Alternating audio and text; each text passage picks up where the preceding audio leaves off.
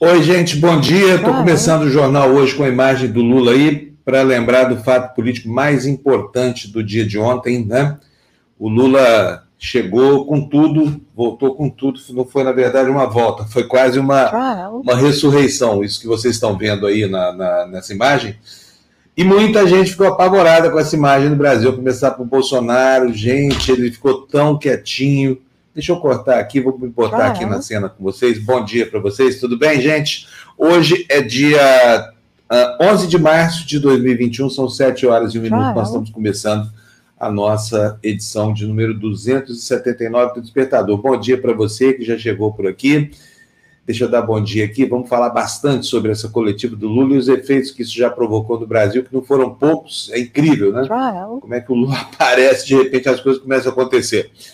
Kátia Maria Muniz, bom dia para você, bem-vinda aqui ao nosso programa numa manhã assim tão cedo, ela que chegou aqui às 5h22 da manhã, foi a primeira hoje a estacionar o seu carrinho aqui na porta do despertador.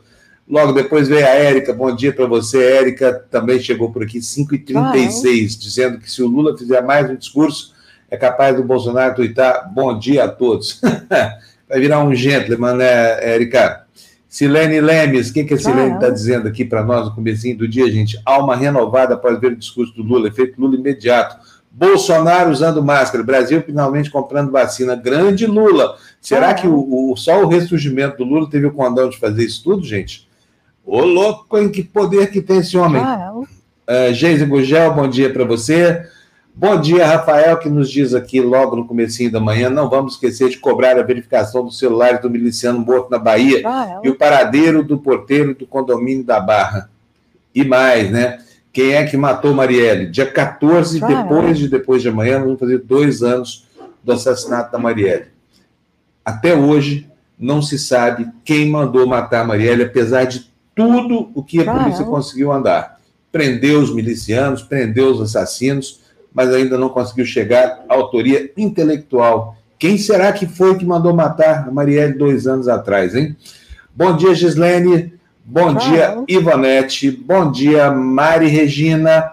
Mari está dizendo aqui, bom dia lá de Brasília, só Lula ah, para fazer o Bolsonaro usar máscara. Pois é, ordem dá quem pode, cumpre quem tem juízo, não é verdade, gente? Bom, vamos começar o programa aqui. Vou botar para dentro o meu querido amigo ah, Florestan Fernandes. Salu hoje no veio Bom dia, Floresta. Bom dia, Fábio. Tudo bem? Tudo e bom. E você, Floresta? É, nessa, demo, nessa, nessa república aqui, cheia de emoções, né? Uh, ontem a gente viu aí a, a fala do Lula, né?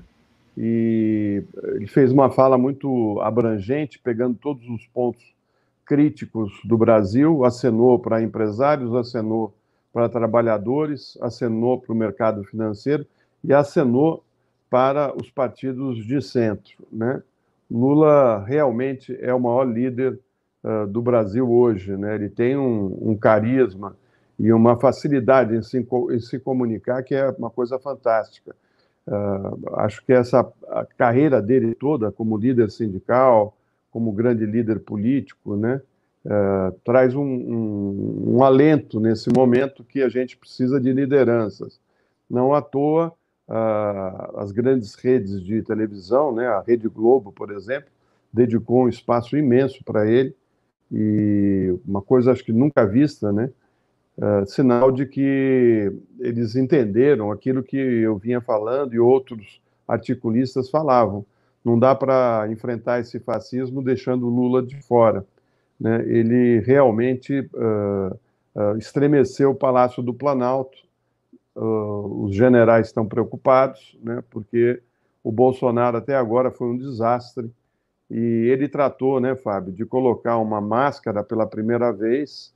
Né? Não foi a primeira vez, mas praticamente nesse momento a gente lembra que ele passou uh, quase 100% do tempo sem usar máscara, desprezando a máscara.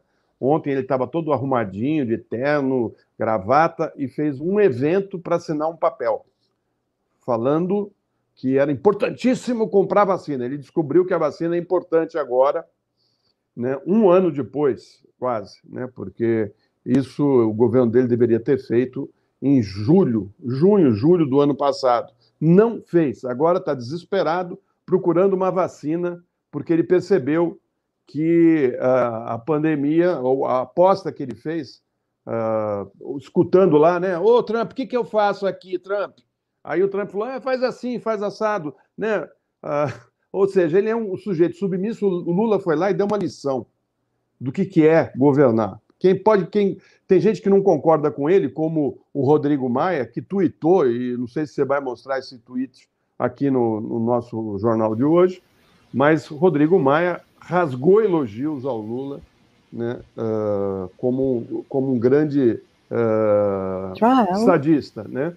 E então assim, vamos ver o que se coloca. Eu acho que uh, Lula empareda um pouco o Bolsonaro, pode ser até que abra caminho para um, um candidato de centro, não sei, de centro-direita. Enfim, agora o jogo no tabuleiro foi mexeram no tabuleiro e o Bolsonaro percebeu que que ele está perto do abismo, né? Aquilo que eu vinha falando. Ele tem uma rejeição que inviabiliza a eleição dele. É. Olha, muita coisa aconteceu no dia de ontem. Muita coisa mesmo aconteceu no dia de ontem. É, acho que é uma boa parte do que estava errado aí nos últimos dias voltou ao lugar. Oi, Lu, bom dia! Lulu! Bom, bom dia, dia eu estava aqui, ele está ah, falando assim, a Lu não vem hoje. Eu falei, gente, ele não está me vendo. Ué, não, você não apareceu aqui para mim hoje, Lu. Você faltou aqui no, no, no gerenciador aqui da... Mas bem-vinda, Lu, fico muito contente que ah, você está aqui. E olha, tem uma a voz que não para de falar. Você está ouvindo essa voz? Não, eu não ouço, não. Eu acho que vocês estão precisando tomar um remedinho. Ah, eu estou sabendo tá que tem essa voz aí. Está todo mundo ouvindo essa voz. É, é, é verdade, estou sabendo é que está todo mundo ouvindo. É, é uma voz do além que veio na nossa transmissão. Só porque a gente é, ia criticar o Bolsonaro sabe, hoje, apareceu é, essa voz. Seguinte, quero deixar claro o seguinte: o, o a grande uh, notícia, né, triste notícia, é que uh, nós chegamos a 270 mil mortos, né? ultrapassamos esse número, uma coisa absurda, né? 95 pessoas uh, morrendo por hora no Brasil por conta da Covid, que foi desprezada pelo capitão e seu sargento Pazuello. Né? O preço disso é muito caro. Por isso que ele colocou a máscara ontem, por isso que ele veio falando em vacina, porque ele viu que o, o, o Lula uh, foi lá e esculhambou com ele, né? E colocou ele no seu devido lugar e ele não tem nem resposta para dar. Né?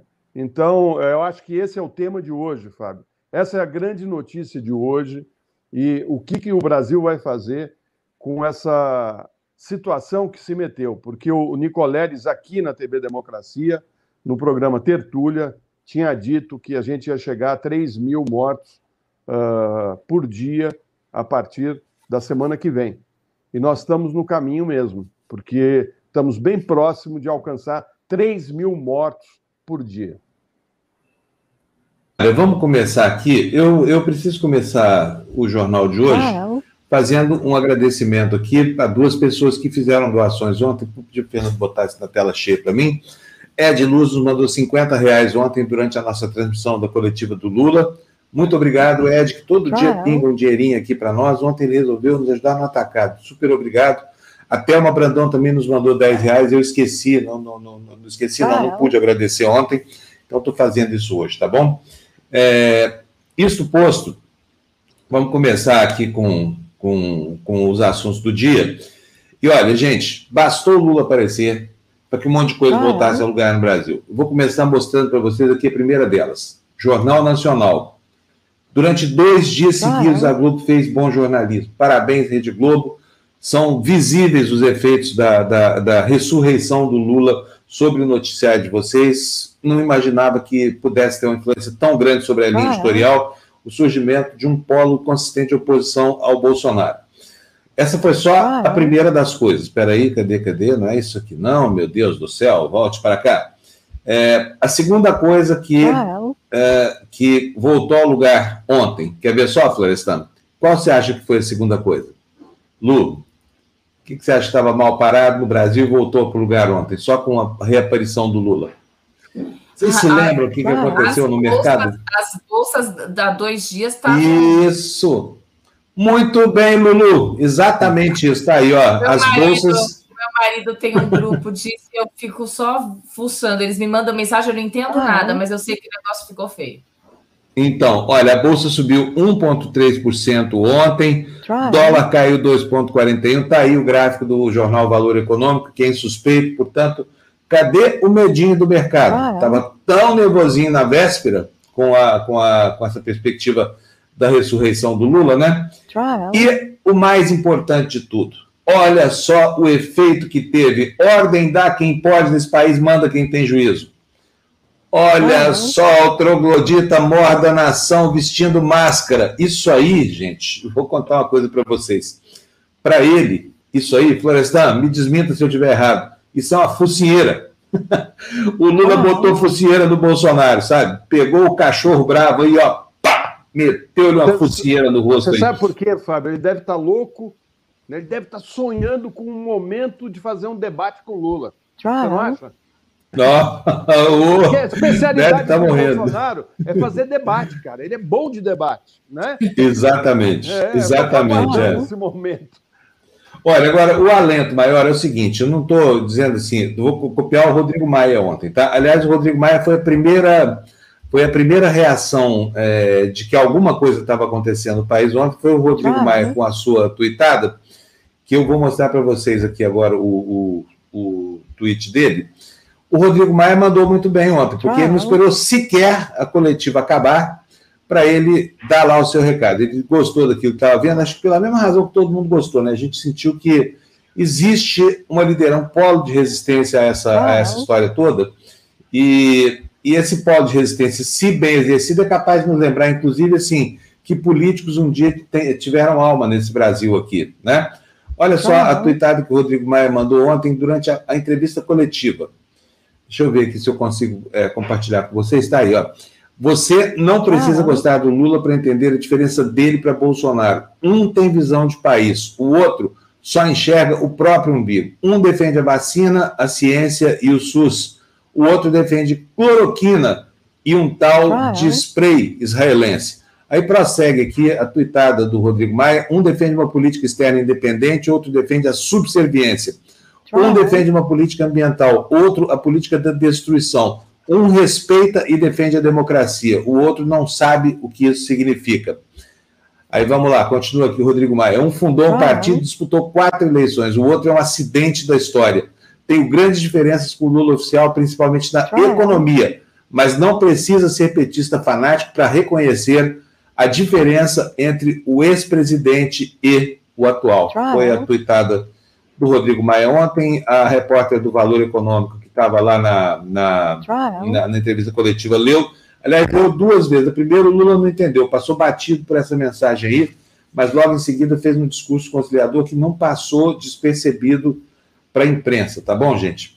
É, vamos, ah, vamos dar uma olhadinha nas capas dos jornais? Vamos, Florestan? O Florestan quer falar alguma coisa sobre os tweets do, não, do Rodrigo não. Maia? Não. Vamos em frente. Não? não, mas só acho que ele, ele fez um aceno. Ah, né? É um aceno é. importante do centro para o Lula. Né? E o Lula retribuiu o aceno. Ah, é Eu estou achando interessante, está se formando algum movimento aí maior.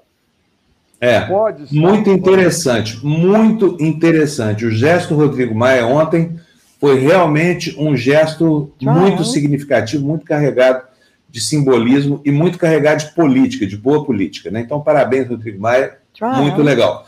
Vamos voltar aqui para a capa do, do, do, do, dos jornais. Está aí a capa do Globo, eu abri com ela hoje, porque o jornal traz na capa esse dado funesto aí de que 2.349 mortes aconteceram de anteontem para ontem, na pandemia, né? Foi um dia funesto.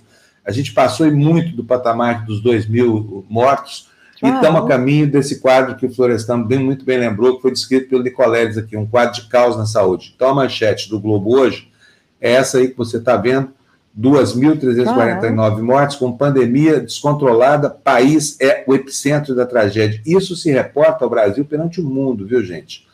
Outro destaque ainda na primeira dobra do Globo, do Globo, né? Lula ataca a condução da crise sanitária e Bolsonaro muda de tom.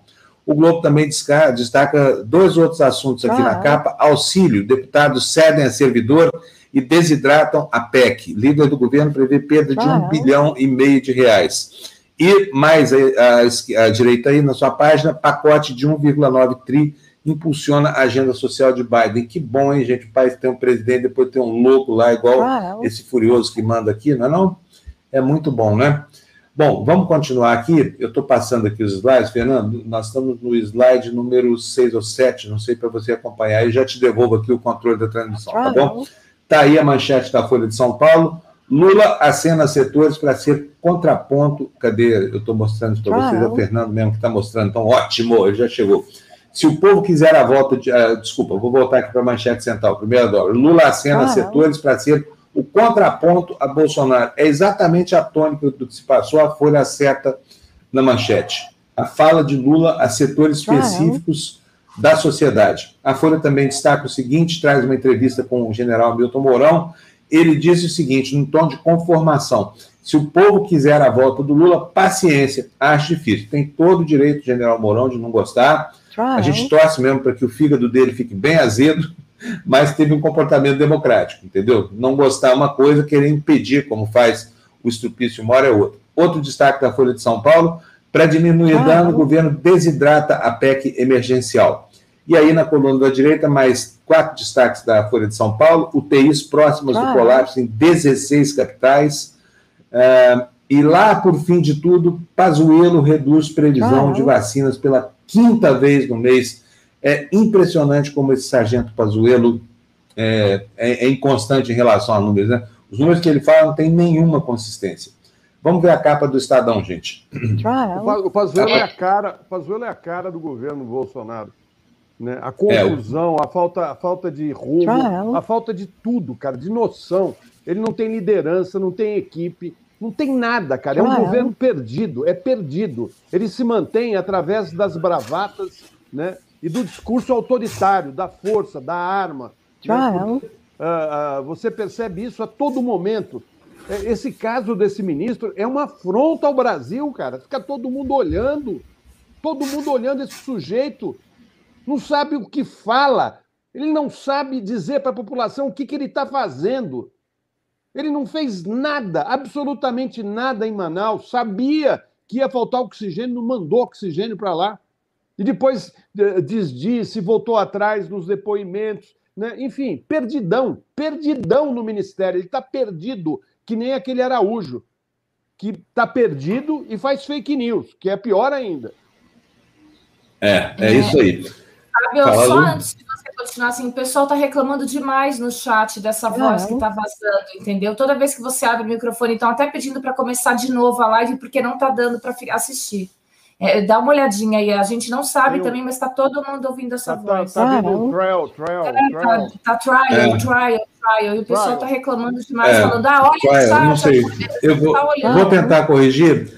Então, por favor, vão lendo as manchetes dos jornais para mim, eu já volto, vou reiniciar o computador aqui para resolver esse tá problema, bom. que realmente não dá, sem áudio bom. Vamos lá, vocês aí. Vamos lá. Falar. Vamos lá, Lu, onde, nós, onde o Fábio parou? Tá no Estadão, Floresta. Vai com você aí as principais manchetes? Eu, eu não consigo ler porque eu não consegui abrir o. A, a ah, então tá bom. Então vamos lá, vou eu daqui, hum. tudo bem? Olha tá, aqui, que eu vou ler as manchetes hoje, hein? Vamos lá. Do tá. estado de São Paulo, país registra 2.349 mortes em 24 horas Bolsonaro veste máscara, né? Acho que foi a imagem que a gente, uma imagem que a gente esperou tanto tempo, né? né não, olha, não é? Não, e, e, com postura de, de presidente da República. Né? Exato. Né? Pela primeira hum. vez, né? Não está lá esculha, esculachado, né? Um sujeito. Bom, deixa para lá. Uma postura de chefe de Estado, né? Com uma postura de é, chefe só de postura, Estado. viu? Porque é. chefe de Estado ele não tem nada, não entende nada. Vamos continuar aqui, Floresta. Olha só, Vamos. Estados Unidos desistem de sobretaxar alumínio do Brasil. É uma outra notícia que está aqui também no Estado. Pode ir comentando aí enquanto eu falo, tá? Tá, vamos em frente. Legalização da maconha avança no México.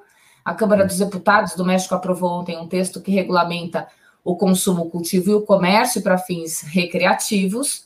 E, por último, aqui, defesa de Queiroz usa decisão pró-Lula, que foi a defesa de Fábio Queiroz que citou a decisão do ministro Faquim, uhum. que beneficiou o ex-presidente. Para o quê? Para pedir que o STJ... Para, para pedir que o STJ retome o julgamento sobre a sua liberdade. ai, ai, ai. Né? Eu e o, o, o, grande amigo do Bolsonaro aí, né? Esse sim tem o que explicar, né?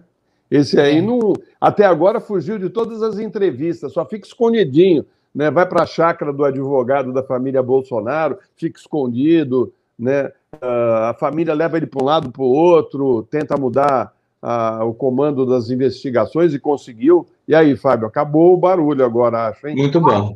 Eu matei. Uma mulher aqui, matei. Tudo bem. Você achou a vacina aí? Achei, achou... achei a vacina. Até é. isso que o, o Lula ajudou. Bom, mas continue do ponto que vocês pararam. Não, agora é com você. É com você, a gente bom. já leu as, as manchetes do Estadão, é com você. Agora. Muito bom. Então vamos ver agora o próximo jornal. Fernando, bota na tela para a gente. Gente, desculpa aqui, esse, esse, eu não sei o que está acontecendo aqui.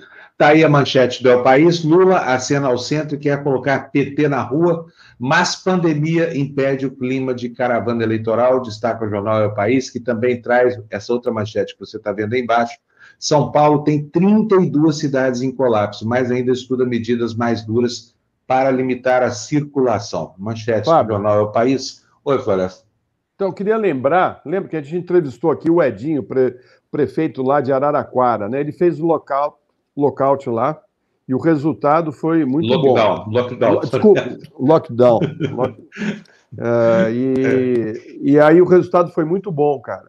Uh, um terço, uh, ele reduziu em um terço casos, os casos de Covid, né? Você vê que foi uma medida dura né, e que teve efeito, e que vale a pena, né? Quer dizer, o cara fez o lockdown que o Dória até agora não fez, cara. O Dória é outro que está perdido. Está com medo dos vizinhos dele, né? Ele mora lá nos jardins, e, enfim. Mas não, é nem, não dá nem para rir, Fábio, porque é, São Paulo devia ter é, ações restritivas muito mais fortes do que está tendo. Nós estamos com os leitos todos quase ocupados né, nos hospitais públicos e privados. As medidas uh, de isolamento deveriam ser muito mais rígidas do que está uh, ocorrendo agora. Né? E, e, você vê até a entrevista do secretário de Saúde, do, do Dória, ontem, né, pedindo para as pessoas uh, ficarem em casa. Enfim, não basta só pedir, tem que agir né? Porque nós estamos chegando num momento que nós vamos ter dificuldade, inclusive, para enterrar os mortos. É, vamos ter dificuldade. O, o doutor Nicolés previu aqui na TV Democracia um colapso funerário. Sabe o que é isso? Colapso funerário, incapacidade de enterrar os mortos. Nós estamos chegando no patamar perigosíssimo de 3 mil mortos por dia. Ontem, né, o Dimas Covas fez um apelo, na verdade, disse não há o que fazer, não há condição humana de, de continuar replicando leite. Agora fica aqui a pergunta: por que, que o governador do estado de São Paulo não cuidou de fazer a restrição que deveria fazer quando era possível fazer? Porque agora, é, é óbvio, a gente que não, não, é médico, não é nada, a gente tem ouvido fontes respeitadas, o doutor Gonçalo Vecina, o doutor Cláudio Mairovitch, e vai por aí afora, a gente estava sabendo que ia dar nisso. Será que o governador de São Paulo é tão mal assessorado assim a ponto de não imaginar isso? Ficar brincando de fazer lockdown de madrugada? Qual é a sua Dória? Deixa de ser hipócrita, sabe? Só para não dizer que não fez nada. Agora, hoje vai ser obrigado a tomar medidas duras aí, né? Vamos ver o que é medida dura, na opinião é. do governador, porque o governador oh. não tem coragem suficiente, ou não tem vontade suficiente para fazer o que tinha que fazer, né, Floresta? Está aqui um, um, o Paulo é, é, Heber, é, Eb né, Lima, que está dizendo que é falsa essa notícia lá de Araraquara, que o pessoal de Araraquara foi para São Carlos se tratar. Né? Não sei, isso precisa ser checado, né? porque São Carlos e Araraquara são bem próximas e, enfim, tem que ser checado. A informação que eu, que eu tive era de que tinha reduzido em um terço, né? Então, vamos checar. Né? O Paulo Lima está dizendo que que o pessoal foi para São Carlos, que é a cidade vizinha Araraquara. É, mas acontece que a conta não é assim que faz, viu, Paulo? A conta é, é diferente. Os pacientes são internados e na, na anotação deles vai lá a cidade de residência. Mesma coisa está acontecendo lá em Porto Seguro, né? contra todas as evidências que aquela secretária maluca de lá estava juntando, de que a população está saudável, estava lá anotado que o pessoal que estava sendo atendido em Eunápolis tinha origem em Porto Seguro, portanto, desmentindo a versão da secretária. Os dados não são inconsistentes a, a esse ponto, né? Esperando que tenha surtido efeito, porque se o isolamento que foi promovido lá não surtiu efeito, o que mais pode ser feito? Não tem o que fazer, né, gente? Bom, vamos lá. Vamos, vamos botar uh, o próximo destaque é, é só o que, o, que, o que a Paula disse, é só para. Ela falou, de repente, ela não, não ah, é entendeu. Paula. É, Paulo, o que ela quis dizer é que não fecharam assim as saídas da cidade. Então, o que aconteceu? As pessoas que não podiam fazer nada em Araraquara foram para São, São Carlos para fazer compras, para ir nos serviços que estariam fechados. Ah, entendi. Em, é isso que ela quis dizer. Ah, tá aqui na, na tela aqui. Florestan, falso resultado. Fogo de Araraquara veio tudo para São Carlos, para a cidade vizinha, para fazer, fazer compras, compras, e outros tipos de serviços. Ah, fechado em Araraquara, as pessoas foram para cidades. O, o que a Paula está querendo sugerir para a gente, então, é que poderia ter sido muito melhor caso houvesse um fechamento total da cidade. Ah, tá. Então, então a fazer. informação é correta. Né? É. Reduziu em um terço.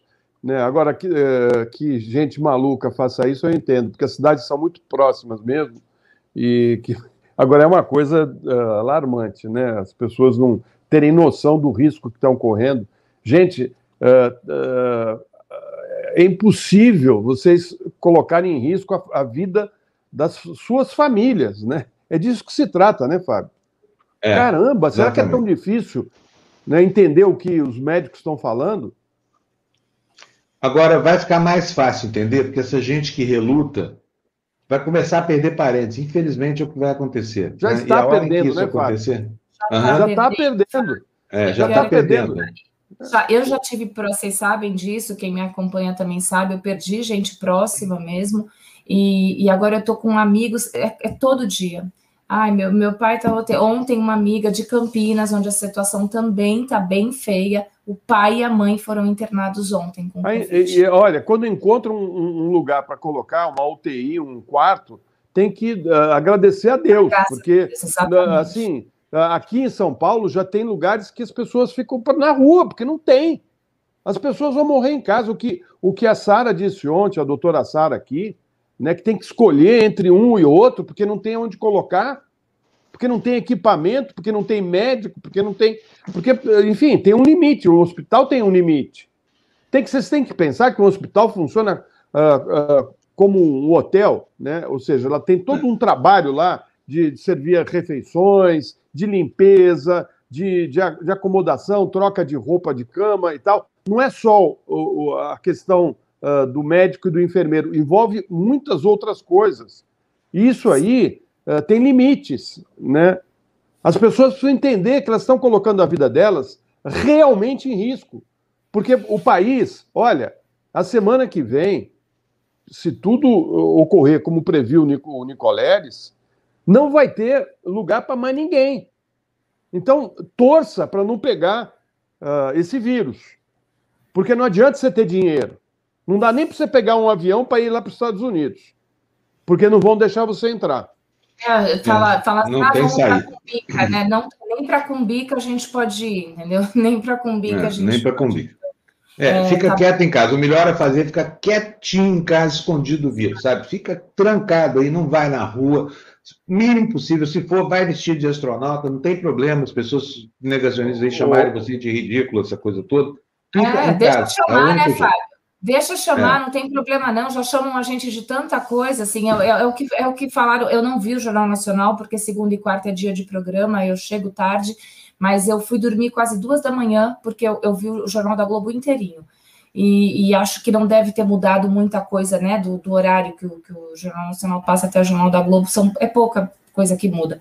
Então, assim, fiquei bem impressionada com tudo que, que, que mostraram lá com relação é. à Covid. De novo, né? Porque ontem o depoimento da doutora Sara foi já bem é. difícil. Daqui a pouco nós vamos ter outro médico aqui e ainda, se der tempo, vamos conversar com o Carlos Lu, presidente do PDT, para repercutir essa, essa nova realidade que se criou no, na, na, política brasileira com a chegada do Lula, com a ressurreição, que eu chamo de ressurreição do Lula, né, o momento em que ele, como um fantasma, apareceu na frente do Bolsonaro, e Bolsonaro morrendo de medinha, foi botar máscara e fazer campanha de vacina. Quero dar bom dia para a Andréia Diesel. Bom dia, Andréia. Ela está dizendo aqui alguns, alguns trabalhando e eu aqui aproveitando para dar uma espiadinha. Bem-vinda, Andréia. É muito bom encontrar você aqui no, na, nossa, na nossa comunidade. Quero também mandar um beijão para a Pavlova, para o Cadu Lacerda. O Cadu está dizendo aqui, ó, e as aulas que o Lula deu, hein? E, a, e as aulas que o Lula deu, aulas no plural. Fez a Globo noticiar, o Bozo usar máscara, falar de vacina, explicou ao Hulk que figurinha repetida e carimbada vale mais. É, ele, ele foi, foi Mas é, é, incrível, né? O Hulk falar em bafo, né? Lembra que o, o nome que dava uhum. né, esse jogo de figurinha era bafo, né? Pelo menos era assim, no meu tempo, né? A gente é, jogava é, bafo, né, para virar as figurinhas. E nem isso o cara entende, porque o Lula teve que explicar para ele que figurinha carimbada valia mais que o álbum todo, né? Eu é. lembro disso, cara. Era a coisa mais difícil você encontrar figurinha carimbada. As outras você estava cheio lá, né? E, Exato. Mas, enfim, eu acho que esse Hulk também é uma coisa. É um, é um oportunista, né, Fábio? Gente, vamos botar alguém sério, né? Não é possível que não tenha ninguém sério né, para eles lançarem como candidato. Espero é. que a Globo abandone essa ideia, porque uh, isso aí é mais uma tragédia anunciada. É isso aí. Bom, gente, vamos lá. Vamos andar com o noticiário aqui. Quero agradecer a Pavlova Caterina, nome lindo Segala, nos mandou cincão aí, dando um bom dia super animado para a gente. Bom dia para você também. É, bota a notícia na tela para a gente. Fernando, prepara aí os vídeos do discurso na ordem numérica, porque eu vou chamar já. Quero mostrar para vocês que nem todo mundo gostou do que aconteceu ontem. O jornal o Globo, dos, dos grandes jornais nacionais, foi o primeiro que colocou no editorial isso aí que você está vendo, Lula em plena campanha para voltar ao poder. Seria bom se os erros do passado tivessem lhe ensinado algo. Pelo que você ouviu ontem, não aprendeu nada. Vamos ver por que, que o Globo acha isso. Lu, pode ler para a gente, por favor, esses dois capítulos do editorial que eu reservei para a gente? Sim. Para quem, como o ex-presidente Luiz Inácio Lula da Silva, diz ser prematuro falar em candidatura ou campanha eleitoral, só o fato de fazer o pronunciamento de ontem na sede do Sindicato dos Metalúrgicos em São Bernardo do Campo já seria uma contradição. A anulação dos processos da Lava Jato contra ele era só pretexto. Com a verve conhecida e o talento incomparável para o palanque, Lula não fez outra coisa além de campanha durante as duas horas e meia em que ficou diante do microfone. O futuro jurídico de Lula depende do que o Supremo Tribunal Federal decidir sobre os processos em que foi condenado na Lava Jato. O político desde ontem ficou evidente, está em campanha para voltar ao poder.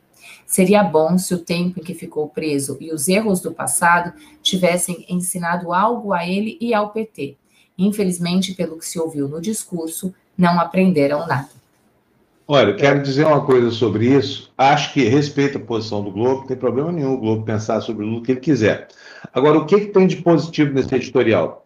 É que o jornal faz uma cobertura, tem feito nos últimos dias, tem feito uma cobertura bastante decente. Estou falando nem de jornal, estou falando do, do, Jornal Nacional, onde é mais sensível o jogo de manipulações. Então, o Globo pode espernear, pode achar ruim essa só não pode contaminar o noticiário, selecionar a notícia com base na sua preferência ideológica. Então, a manifestação da posição do editorial está certa.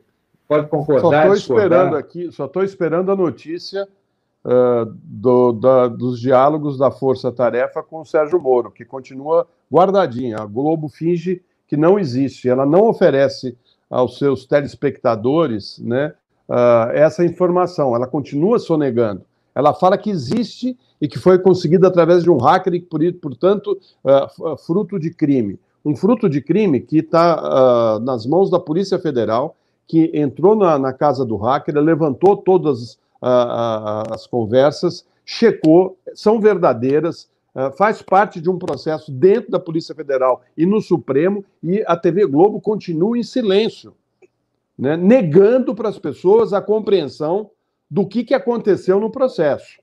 Então, assim, calma lá, calma lá, Rede Globo, calma lá você continua né, preservando o Sérgio Moro. E, e, isso não é bom também. Não é bom. É bom ser transparente.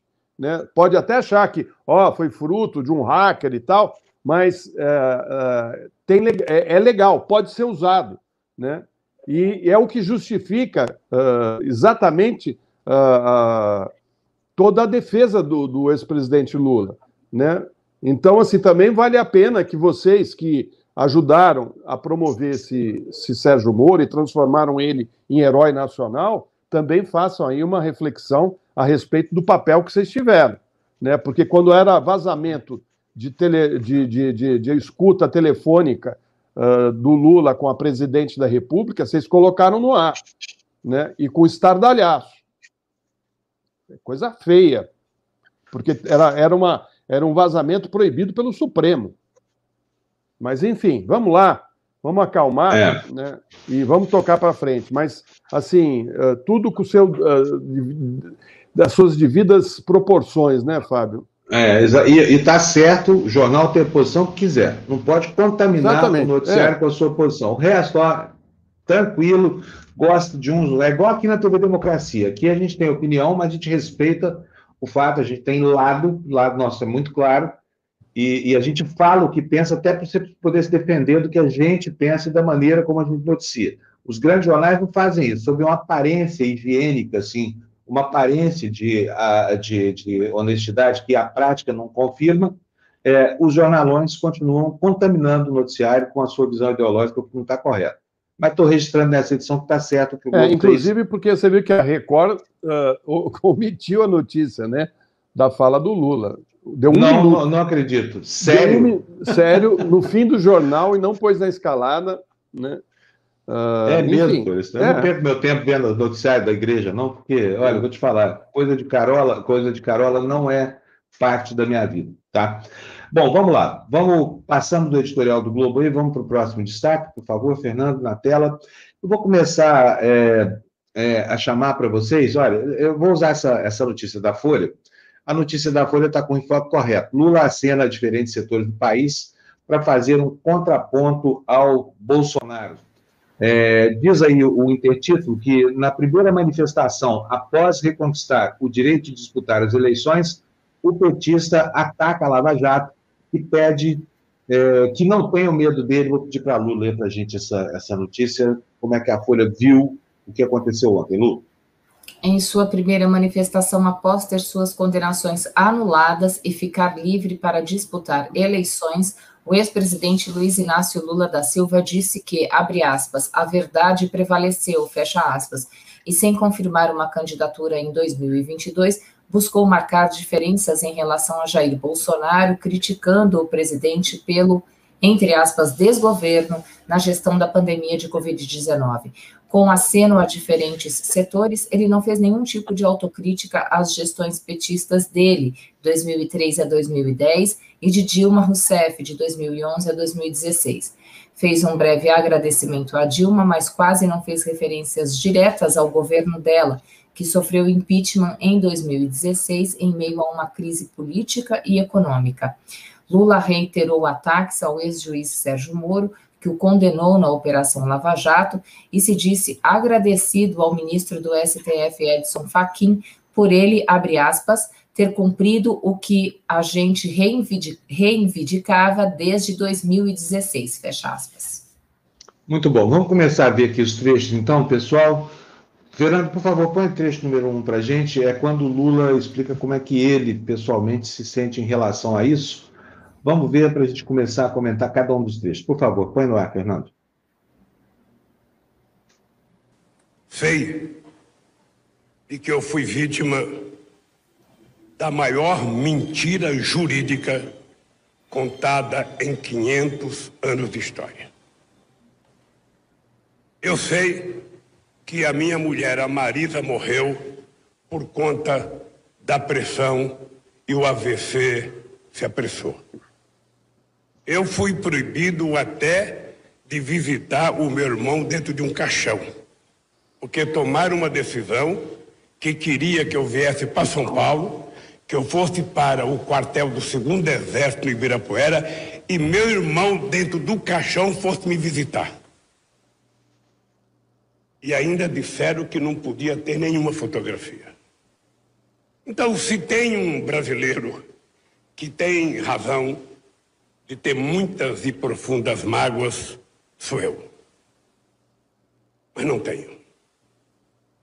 Sinceramente, eu não tenho porque o sofrimento que o povo brasileiro está passando. O sofrimento que as pessoas pobres estão passando nesse país é infinitamente maior de qualquer crime que cometeram contra mim. É maior do que cada dor que eu sentia quando estava preso na Polícia Federal. Porque não tem dor maior para um homem ou uma mulher em qualquer país do mundo do que levantar de manhã e não ter a certeza de um café com um pãozinho com manteiga para tomar. Não tem dor maior para um ser humano do que ele chegar na hora do almoço e não ter um prato de feijão com farinha para dar para o seu filho. Não tem nada pior do que o cidadão saber que ele está desempregado e que no final do mês ele não vai ter o salário para sustentar a sua família. Essa dor que a sociedade brasileira está sentindo agora que me faz dizer para vocês: a dor que eu sinto não é nada diante da dor que sofre milhões e milhões de pessoas. Pois é, olha, vou usar aqui é, uma intervenção aqui do Rogério Araújo, que está falando autocrítica, autocrítica, autocrítica. E a imprensa? Gente, ontem eu assistindo pela CNN, uns trechos, estava transmitindo aqui também a, a entrevista, mas vendo à tarde aquela história dos apresentadores unidos, dizendo, ah, mas é autocrítica. Gente, ontem lá era dia de autocrítica de alguma coisa. Sabe, não adianta esperar autocrítica, ela não virá, não vai ter autocrítica. É, agora, ontem, me desculpe, eu que passei uma boa parte da minha vida falando tem que fazer autocrítica, tem que fazer autocrítica, entendo que ontem não era dia para autocrítica, pelo amor de Deus. O homem saiu da cadeia de 582 escolhido de quatro processos que foram movidos por um juiz que era um, era um, era um tirano que agia como, como um algoz da, da, da, da esquerda brasileira, sabe? E que, como ficou mais do que comprovado, né, pela fala do Gilmar Mendes, pela reação dos ministros do Supremo Tribunal Federal, que agiu com parcialidade. Você vai querer autocrítica, o cara ficou 582 dias na cadeia, não conseguiu enterrar o neto, não conseguiu enterrar o irmão, que passou por todo tipo de humilhação, foi preso foi efetivamente. Ah, não, desculpa, a culpa foi minha.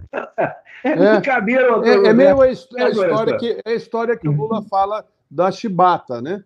Uh, você vai batendo no escravo com a chibata, eram 100 chibatadas. Quando chega na, na, na, Eles já tinham dado 97 chibatadas. O sujeito fala para o escravo: Olha, se você agradecer o patrão, nós não damos as últimas três chibatadas. É, é, é, o Lula exatamente. falou isso ali na. É bem isso, quer dizer, você dá 97 chibatadas e fala agora se você disser que, uh, que pedir perdão para o seu dono, nós não daremos as últimas três.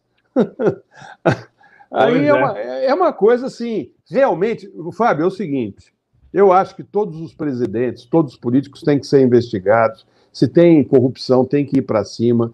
Ah, ah, por incrível que pareça, a Polícia Federal passou a ter muito mais autonomia a partir dos governos do PT, e isso tem que ser acreditado. É só pegar o número de, de ações da Polícia Federal. Né? É uma coisa absurda o número de, de, de operações feitas pela Polícia Federal a partir uh, de 2003, 2004 até. Uh, hoje já caiu de novo, né? mas era bem alta, porque tinha liberdade para fazer né? E a gente sabe disso, né? que, que a, a coisa mudou muito. Agora, é o seguinte: cadê o crime do Lula?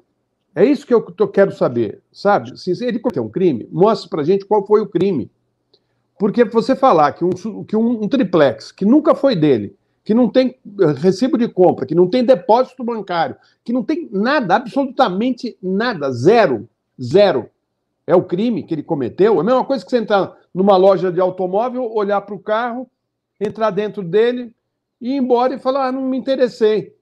Aí alguém vai falar: não, porque esse carro era para ele. Inclusive, colocaram lá uh, um vidro diferente, colocaram uma roda, não sei o quê, porque era para ele.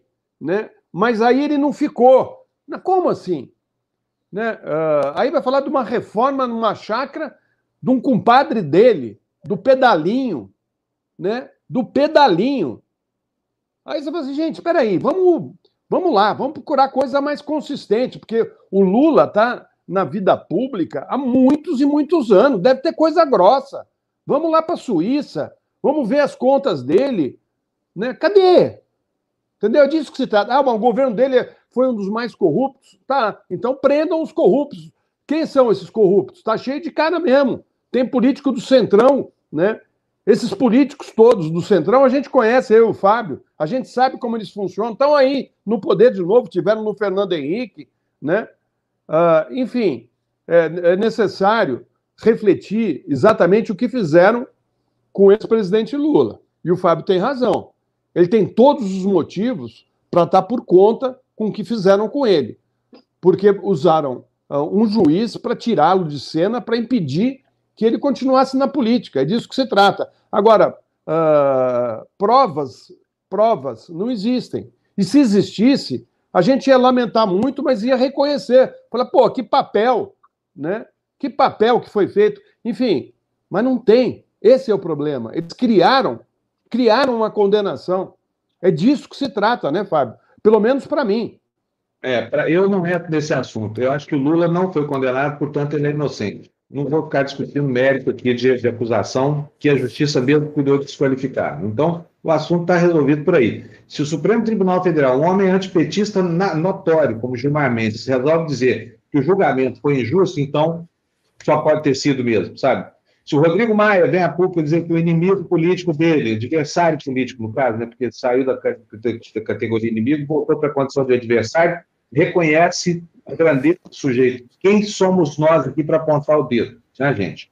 É. E, é por isso que eu acho que é uma pena que não haja um julgamento honesto para um juiz honesto para o Lula poder afirmar a sua é, ausência de culpa completa, que ele alega, não tem culpa, essa coisa toda. Deveria, deveriam dar a ele um julgamento justo para que ele pudesse provar isso, deixar isso claro. Né? Eu, tô, eu sei que eu estou invertendo a lógica do processo aqui, porque quem tem que provar a corrupção é, é, é quem acusa e não o réu, eu sei. Mas é. um, se não for julgado, vai estar faltando essa página na história do Ô, Brasil. Fábio, é, é o seguinte: você não pode julgar uma coisa que foi criada. Você leu o processo? É. Eu li o processo. Não existe crime. Não existe crime. Então é o seguinte: você não pode uh, uh, colocar em xeque a honestidade de uma pessoa com um crime que não existe. Desculpe. Né? Não sou eu que estou dizendo isso, são os juristas. Então, assim, você quer condenar um cara, ache o crime dele. Porque o do Aécio, a gente viu as mochilas com dinheiro. A conta do Serra, lá na Suíça, está lá, em dólar. As contas do Maluf estão lá, em dólar. Né? Então, assim, cara, eu quero uma coisa mais consistente. Não é possível você fazer política eliminando o seu adversário através do lawfare. Isso é, é impensável numa democracia, Fábio. Não, eu concordo com você. Eu só não vou fazer consideração de natureza de prova, porque não me compete fazer. Que eu vejo o seguinte: a discussão é muito mais simples. Se o Lula não é culpado, portanto ele é inocente e acabou. Acabou o assunto. Quero agradecer a Thelma Silva, nos mandou aqui 50 reais. Ela está, dona Thelma, muito obrigado pela sua doação super significativa. Rechonchuda, gordinha e saborosa. Obrigado, senhora. Vamos correr com o segundo trecho, Fernando, por favor. Vamos mostrar para a gente aqui o, o, o, segundo. Opa! Deixa eu dar bom dia aqui para Frei Leal. Faz tempo que eu não te vejo por aqui. Saudade de você, Frei. Olha ela aí dizendo: bom dia a todos. Lula não precisa se justificar. Vicente será meu presidente. Ok. Tá aí, Frei Leal. Bom dia para você. Bem-vinda de volta aqui. Fazia tempo que não aparecia. Fernando, mostra para a gente o segundo trecho. Vamos ver o que foi que o Lula disse com relação ao que ele pretende para o Sérgio Moro. Vai lá, seu Algoz, põe para nós. Vocês estão lembrados quando eu disse que eu não trocava a minha dignidade pela minha liberdade. E disse que a minha canela não era canela de pombo, eu não ia colocar, sabe, tornozeleira, e que não ia para casa preso porque a minha casa não era cadeia. Muita gente achou que eu estava radicalizando. E eu estava apenas dizendo o que eu sentia. Eu tinha certeza que esse dia chegaria. Esse dia chegou com o voto do Faquin. E reconhecer que nunca teve crime cometido por mim. De reconhecer que nunca teve envolvimento meu com a Petrobras. E toda a amargura que eu passei todo o sofrimento que eu passei, Acabou. Eu estou muito tranquilo. O processo vai continuar, vai... tudo bem, eu já fui absolvido em todos os processos fora de Curitiba. Mas nós vamos continuar brigando para que o Moro seja considerado suspeito, porque ele não tem o direito de se transformar no maior mentiroso da história do Brasil e ser considerado herói por aqueles que queriam me culpar. Deus de barro não dura muito tempo. Eu tenho certeza que hoje ele deve estar sofrendo muito mais do que eu sofri. Eu tenho certeza que o Daniel deve estar sofrendo muito mais do que eu sofri. Porque eles sabem que eles cometeram erro. Pois é. É não, como não, não há controvérsia sobre o que, que a gente pensa que o Lula espere para o Moro, e está muito certo, porque afinal de contas ele foi perseguido de maneira atroz por esse sujeito, e agora, o mínimo que se pode esperar mesmo é que. Estou me divertindo aqui, Fábio, é com os comentários das pessoas aqui. Tem gente falando o seguinte: falou, olha, o que não falta são provas né, contra os milicianos que estão lá com o Bolsonaro. Uh, nem uh, até mansão né, de 6 milhões tem, né, e nada acontece. Né? O Brasil é bem isso, Fábio. Esse é o retrato do Brasil, né? É uma coisa que você fica passado de ver.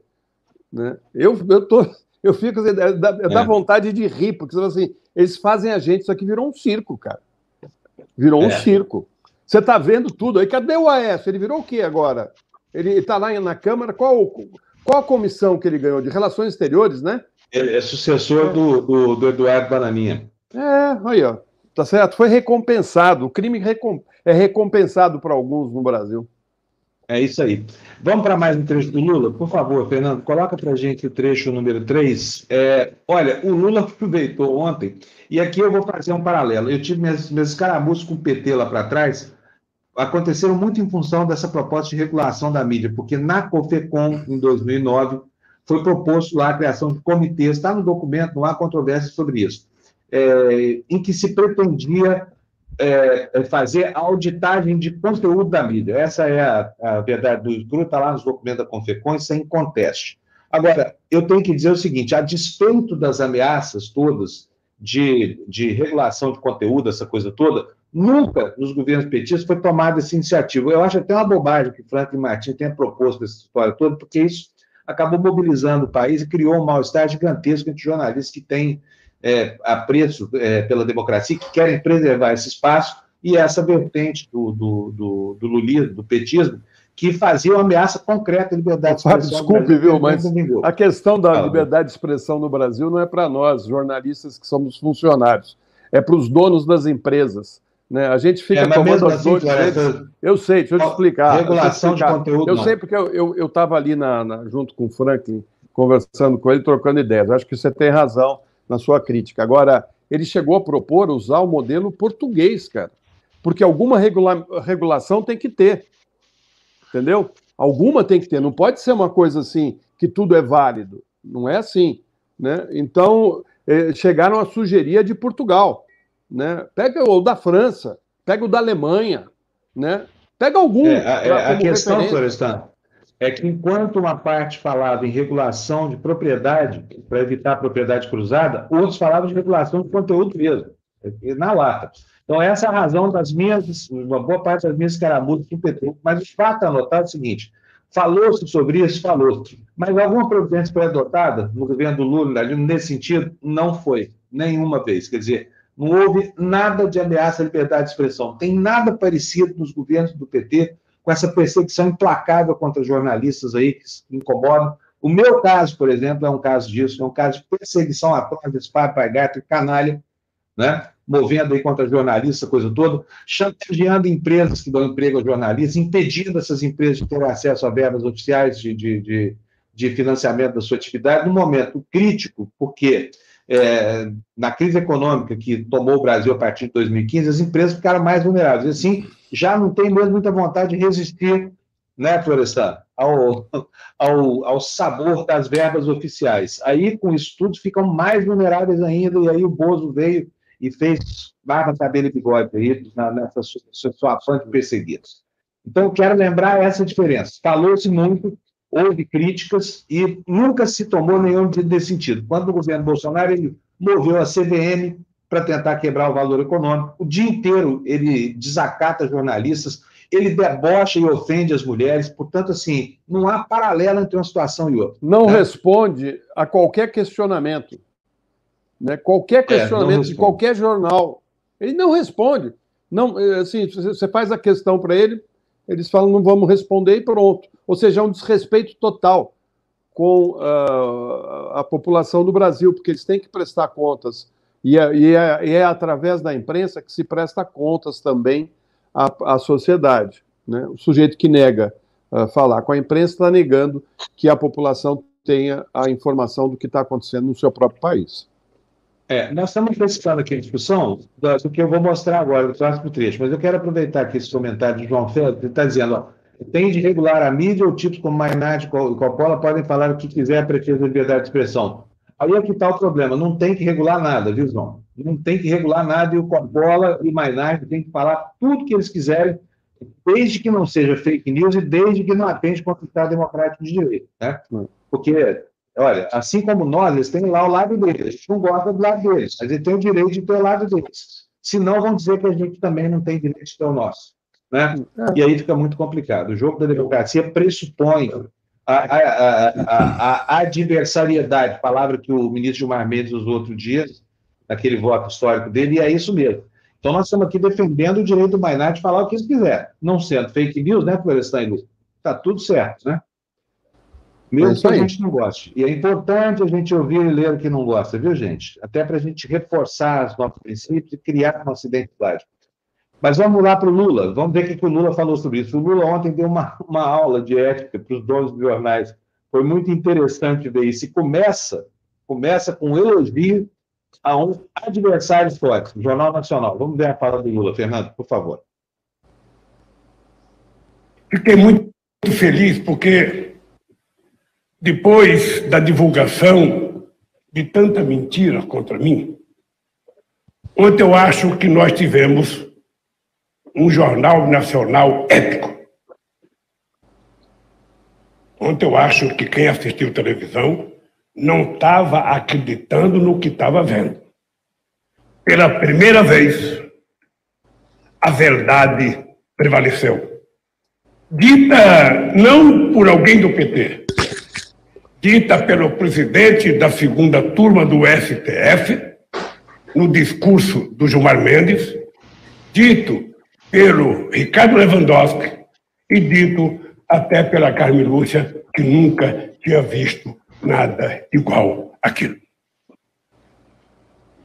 E eu, como acho que tenho um pouco de experiência, fiquei feliz com a verdade. Porque é para isso que servem os meios de comunicação. Jornalista não existe para sair para a rua para cumprir a ordem do editor. Vocês não sabem, mas aqui nessa sala não tem ninguém que tenha lidado com a imprensa 10% do que eu lidei desde 1975. Eu lido com a imprensa. E com muita imprensa. Eu sempre disse que o papel da imprensa, quando o jornalista sai para a rua, ele sai com o compromisso de viver a verdade. A verdade nua e crua. Não tem importância que ela seja contra o PT, contra o PCdoB, contra o PSOL, contra o PMDB, contra qualquer. A verdade nua e crua. É para isso que nós precisamos de imprensa livre. Não é uma imprensa que divulga aquilo que politicamente ou que ideologicamente ela quer. E olha, eu vou falar para vocês, hein? O Lula está absolutamente certo no que, no, no, que ele falou. Em relação a isso, a fala dele é irretocável. Como eu disse antes, Florestan, tem o background de quem ouviu cantar no ouvido e jamais arranhou a liberdade de expressão e autonomia. Nunca ouvi falar, e olha que eu fui um crítico atroz do, do, do, do governo do, do Lula depois do mensalão. Nunca, jamais pediram a minha cabeça. Nunca. Não há um registro disso, do que veio acontecer depois com Temer e Bolsonaro. E a, o é. rigor da crítica era o mesmo, sabe? É, o Fábio, vamos ser justos também. O Fernando Henrique nunca pediu também cabeça que eu saiba de nenhum pediu, jornalista. Pediu, pediu, pediu? sim, Floresta, pediu. Pediu a mim, inclusive. O, o Fernando ah, é? Henrique é? diretamente não. É, o Fernando Henrique tinha relações absolutamente indecentes com a Rede Globo, com a Cúpula, com o Alberico e Companhia Limitada. Era um tempo muito infeliz aquilo, né? Mas o governo dele pedia. Uma vez eu encontrei o, o, o Sérgio Bota dentro da Rede Bandeirantes conversando sobre matéria minha com, com, com o senhor João Saad, sabe? Que era o, o dono da emissora. Fui chamado a prestar esclarecimento lá de algo que, que disso, não, é, é, o Serra é o grande portador de O Serra, sim. Né? O Serra é, é. O, é, o, principal. O Serra, o Quercia, né? É. O Mas Serra até o, tem uma lista enorme. O Serra pois talvez é. seja o que mais pediu cabeça de jornalista. O Paulo Maluf também pediu a minha. É, exatamente. Eles gostam de pedir cabeça, eles gostam de qualquer coisa. Deixa eu aproveitar aqui, é, antes da gente passar para o próximo trecho, para agradecer aqui o Rogério Viana, Viana, que se tornou membro aqui do, do nosso canal. Rogério, muito obrigado.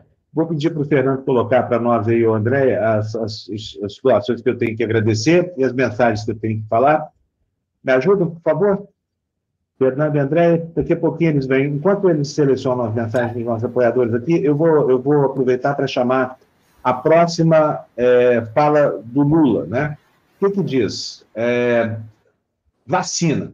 Olha, foi uma pancada na cara desse governo que ele falou, sabe? E aí é que a gente sente que, assim, que bom que aparece um protagonista com esse peso para colocar a gente nas coisas, porque essa fala que você vai ver agora mudou completamente a maneira como o governo desse esculhambado desse capitão dos infernos, o monstro, está gerenciando essa crise mortífera aqui, que ele está usando para acabar com a população mais pobre do país. Vamos ver o que, que o Lula falou sobre pandemia e vacina. Por favor, Fernando.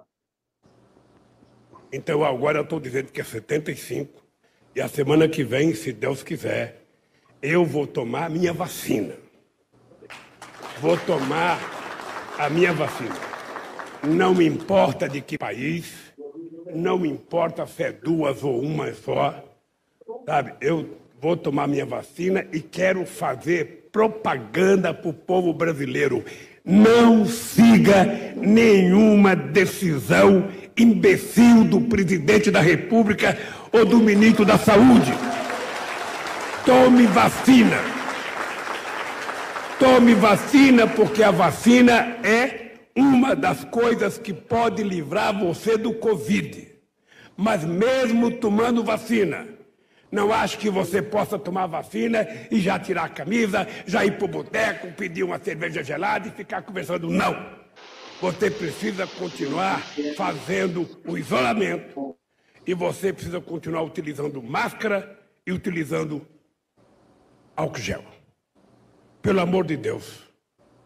Esse vírus, essa noite, matou quase duas mil pessoas. é que as mortes estão sendo naturalizadas. Porque a gente ouve de manhã, de tarde, de noite. A gente liga um canal de televisão, lê um jornal, liga um rádio, ou seja, é falando da morte, então você vai naturalizando na cabeça das pessoas, mas eram mortes que muitas delas poderiam ser evitadas.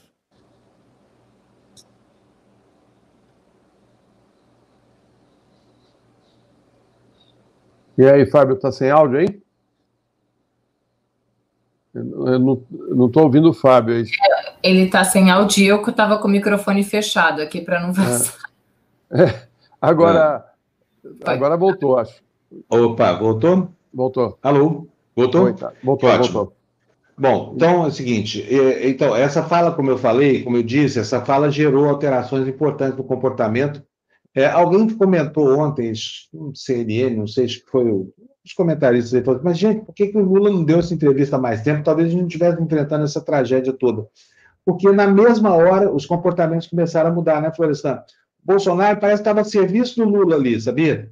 Estava a serviço do Lula, porque, porque nunca viu uma mudança de comportamento tão drástica né, e tão, tão inesperada, né, Florestan? É, eu, Olha, as, as, informações que a gente tem dentro do, do, lá, dos amigos lá de Brasília é de que uh, realmente preocupou e muito uh, a, a, liberação do Lula para concorrer na campanha e realmente tem alguém de peso que pode, uh, enfim, enterrar de vez a continuação desse governo, pelo menos pela via democrática no voto, né? Então, uh, eles sabem que o calcanhar de Aquiles agora, nesse momento, são os 270 mil mortos e os outros mortos que uh, vão vir por conta do, do, do, desprezo desse sujeito, da falta de coordenação, né? E aí, até não sei se você tem aí, depois a gente vai ver, a briga do Gilmar Mendes com o Araújo, né, o, ministro das Relações. Temos, temos. É. Vamos deixar para falar disso daqui a pouquinho? Vamos. Eu só eu quero, antes de mais nada, olha, mostrar para vocês esse slide aqui. Fernando, põe na tela cheia, por favor. Esse slide é o painel da Folha de São Paulo, a, acusando aí é, essa mudança de comportamento. O que, que diz essa nota da Camila Matoso? Pronunciamento de Lula levou Jair Bolsonaro a uma guinada movida por razões eleitorais por ação envolvendo a PEC emergencial. Sob pressão e ameaças de policiais, sua principal base eleitoral foi que negociaram um acordo de última hora. Bolsonaro tinha sido convencido por Arthur Lira que deveria manter o texto, mas Lula mudou tudo. Então, assim, as, as mudanças, gente, foram muito maiores do que, do, que, do que a gente pode supor, entendeu? E olha aqui, ó, outro, outro destaque aqui no jornal O Globo, olha só, ação e reação. Eu vou pedir para o Fernando correr para esse slide aí, para a gente poder comentar, para Lu poder ler para a gente. Olha, ação e reação. Lula ataca Bolsonaro por falhas na pandemia e presidente passa a defender a vacinação. O que, que diz o jornal o Globo, Lu? Vamos lá. Em seu primeiro pronunciamento após ter se tornado elegível novamente, o ex-presidente Luiz Inácio Lula da Silva se colocou ontem como um contraponto a Jair Bolsonaro e escolheu a condução do combate à pandemia como o principal alvo de ataque ao presidente. O efeito foi imediato.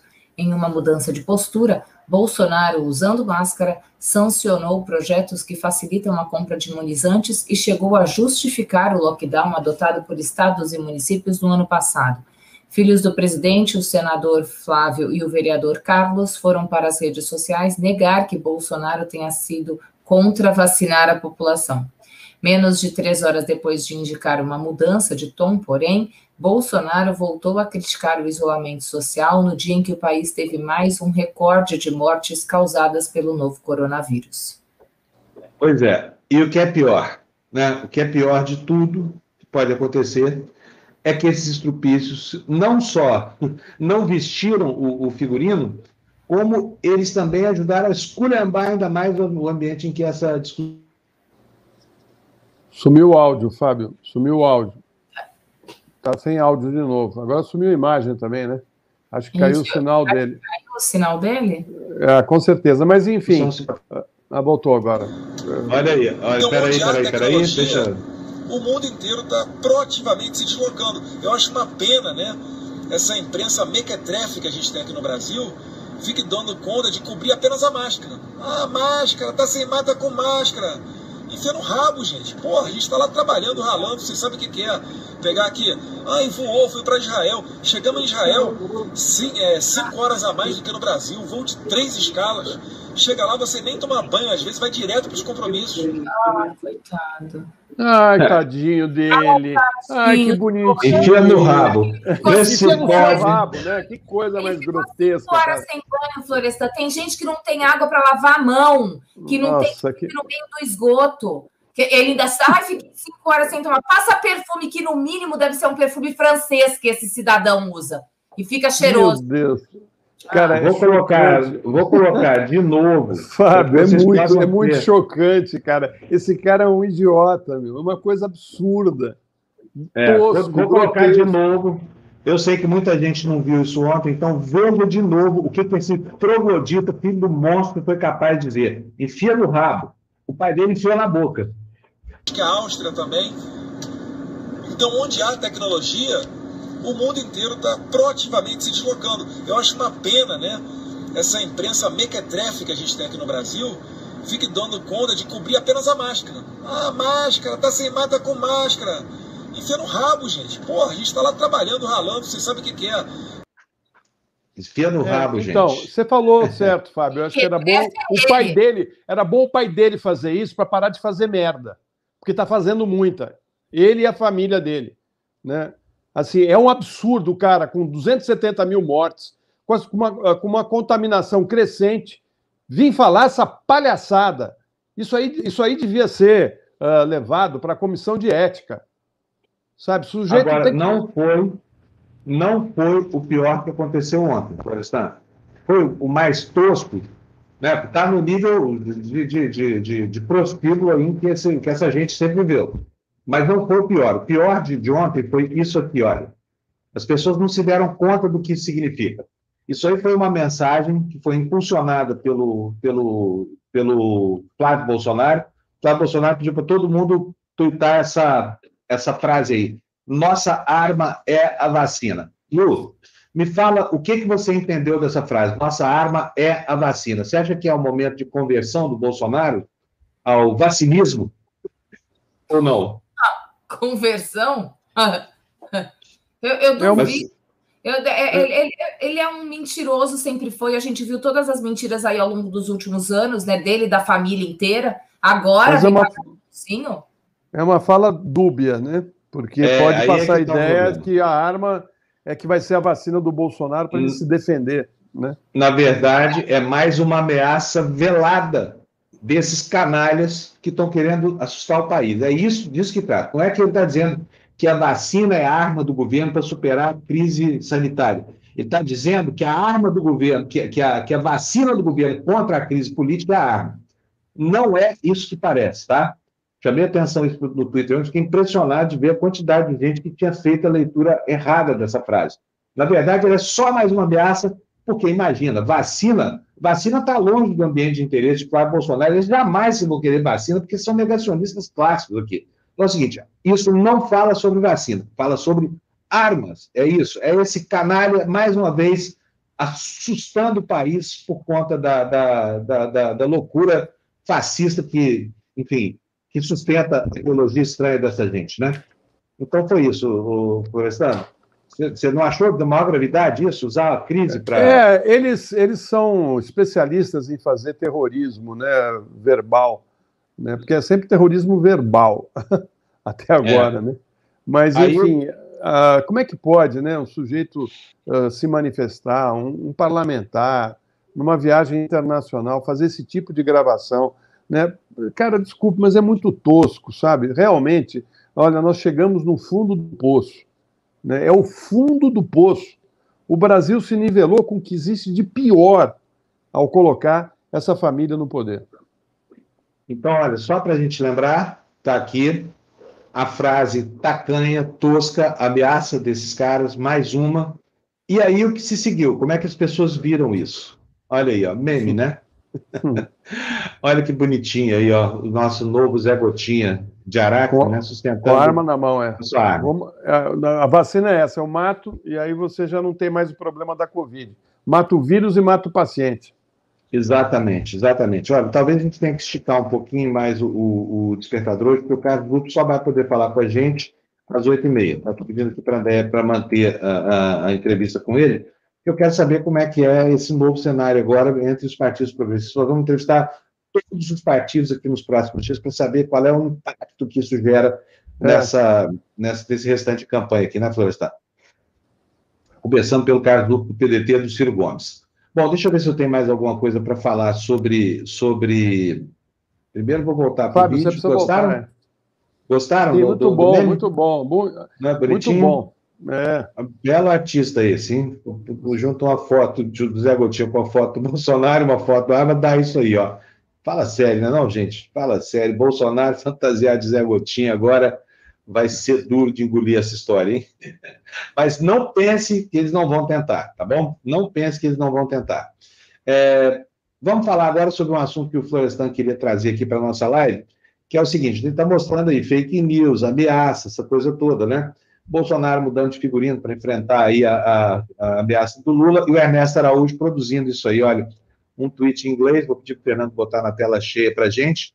O que está escrito? Olha, é, o Gilmar Mendes respondendo em inglês a uma tweetada do Ernesto Araújo. É, o Ernesto Araújo disse: depois que a Suprema Corte é, determinou em abril, 20, em abril de 2020, os governos do Estado, não o presidente, os governadores, não o presidente, é, tem que, na prática, autoridade para estabelecer ou para gerenciar as medidas de distanciamento social. É o canalha do. Gente, eu estou usando a palavra canalha, o desorientado desse terraplanista lá da, do, do, Ministério das Relações Exteriores mentiu para o mundo dizendo que o, a Suprema Corte Brasileira impediu o presidente, que é mentira, é mentira. Aí o Gilmar Mendes, aí em cima, responde para ele também em inglês.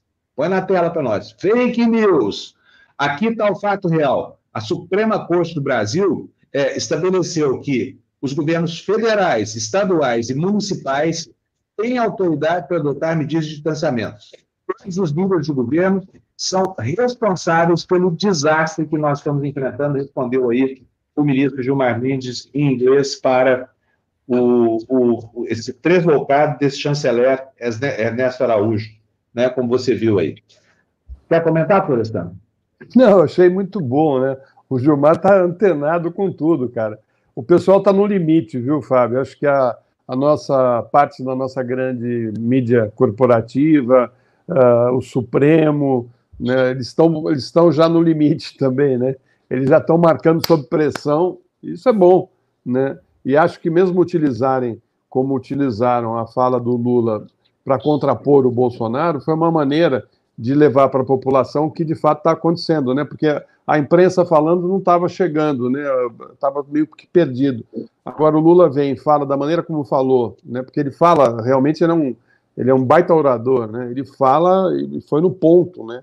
E foi um tiro certeiro, né? A reação foi imediata, né? Agora é, não adianta o Bolsonaro assinar um papelzinho lá falando que está liberando a compra de vacinas para quem quiser comprar, pode comprar, que não sei o quê, que ele vai. Porque, na, na realidade, ele está desesperado atrás de qualquer vacina, porque ele não tem nada. Né? Efetivamente, não tem nada na mão. Nós estamos, assim, dependendo dos favores. Até foram pedir para a China, né? Eles foram pedir lá, pelo amor de Deus, manda umas vacinas para a gente, nós estamos precisando, né? Eles estão assim agora, né? Cadê a arrogância do, do, dos filhos do Bolsonaro com a China? Cadê a arrogância desse que disse que tinha que pegar a máscara e enfiar naquele lugar? Né? É, exatamente. Vou pedir para o Fernando programar o trecho 6 e não o 5, porque o 5 nós vamos reservar para daqui a pouco. É, enquanto o Fernando programa lá o próximo vídeo, eu já tenho aqui na tela o Tebni Pino Saavedra. Olá, ué, sumiu, fugiu o Tebni. Cadê o Tebni? Virou jacaré. Virou jacaré, nós estamos muito preocupados com o Ted, tomou a Coronavac lá na China, deve estar tá criando espanha. Agora mesmo ele, deve estar tá criando é, escamas. É, vamos colocar, por favor, Fernando, o trecho número 6 no ar. Vamos ver o que, que o Lula disse. E eu achei bastante curioso isso aqui, porque ele foi duas ou três vezes na entrevista instado a falar sobre, é, sobre frente ampla, essa coisa toda que nós advogamos aqui sempre, né? Olha, o Lula não assumiu a candidatura, poderia ter feito isso ontem, mas não era hora de presidente, mas também não disse que não será, ele disse que, que por enquanto não tem nem tempo de pensar em candidatura, que vai ver isso quando chegar em 2022, né? Mas ó, ele estava muito aberto para conversações, né? E se definiu aqui, dependendo da... Olha, ele falou para o mercado financeiro, falou para as polícias militares, preocupado com os revólveres 38 que vão enfrentar os fuzis que o Bolsonaro está dando para a milícia, por conta dessa legislação, falou para todo mundo, né? E, e, especialmente sobre ele mesmo, se definiu como um radical. Mas radical em quê? Vamos ver esse trecho número 6, Fernando, por favor. Não tenho medo de mim. Eu sou radical. Está sem áudio. Eu sou radical porque eu quero ir à raiz dos problemas desse país. Está sem áudio, não, está sem áudio. Eu sou radical porque eu quero ajudar a construir um mundo justo, um mundo mais humano, um mundo em que trabalhar e pedir aumento de salário não seja crime. Um mundo em que a mulher não seja tripudiada por ser mulher. Não nem você, nem o, um mundo que as pessoas não sejam tripudiadas por aquilo que querem ser. Um mundo que a gente venha abolir definitivamente o maldito preconceito, sabe, racial nesse país. Um mundo em que não tenha mais bala perdida. Um mundo em que o jovem possa transitar livremente pelas ruas de qualquer lugar, sem a preocupação de tomar um tiro. Um mundo em que as pessoas sejam felizes aonde quiserem ser que as pessoas sejam o que elas decidirem. O mundo que a gente tem que respeitar a religiosidade de cada um. Cada um é o que quer. Cada um tem a espiritualidade que quiser. Ninguém é obrigado a ser da minha religião, seja que você quiser, que você acredita. As pessoas podem ser do LGBT, LGBT e a gente tem que respeitar o que as pessoas fazem. Esse mundo é possível. Esse mundo é plenamente possível. E é por isso que eu convido a vocês a gente lutar nesse país para garantir que todo, todo, todo brasileiro, independentemente da idade, tome vacina. E para isso a gente tem que obrigar o governo a comprar vacina. Mas, ao mesmo tempo, nós temos que brigar pelo salário emergencial e, ao mesmo tempo, que brigar por investimento em geração de emprego, sobretudo a partir de infraestrutura. Temos que brigar numa política de ajuda aos microempreendedores, ao pequeno empresário brasileiro que não se suporte e quebra. Quantos restaurantes estão fechando? Quantas farmácias estão fechando? Quantas lavanderias estão fechando? Quantos institutos de beleza estão fechando? Para que, que existe governo? É para tentar encontrar solução para essa gente.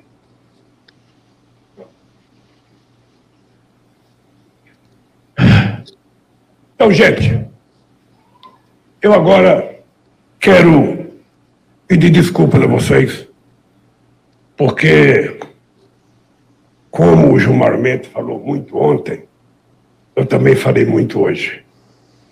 Mas vocês vão de convir que Faz cinco anos que eu não falo com a imprensa.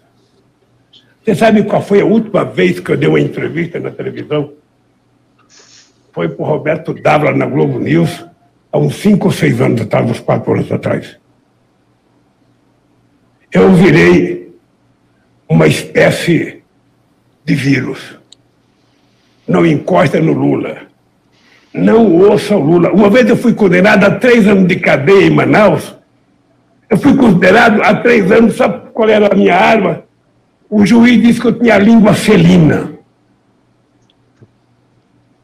Então, eu quero dizer para vocês, para defender o povo brasileiro, para defender as coisas que vão salvar esse país, eu vou continuar com a minha língua felina. E quero agradecer, porque se não fosse vocês, possivelmente eu não teria chegado aqui. Muito obrigado. E vamos às perguntas, que é isso que vocês querem.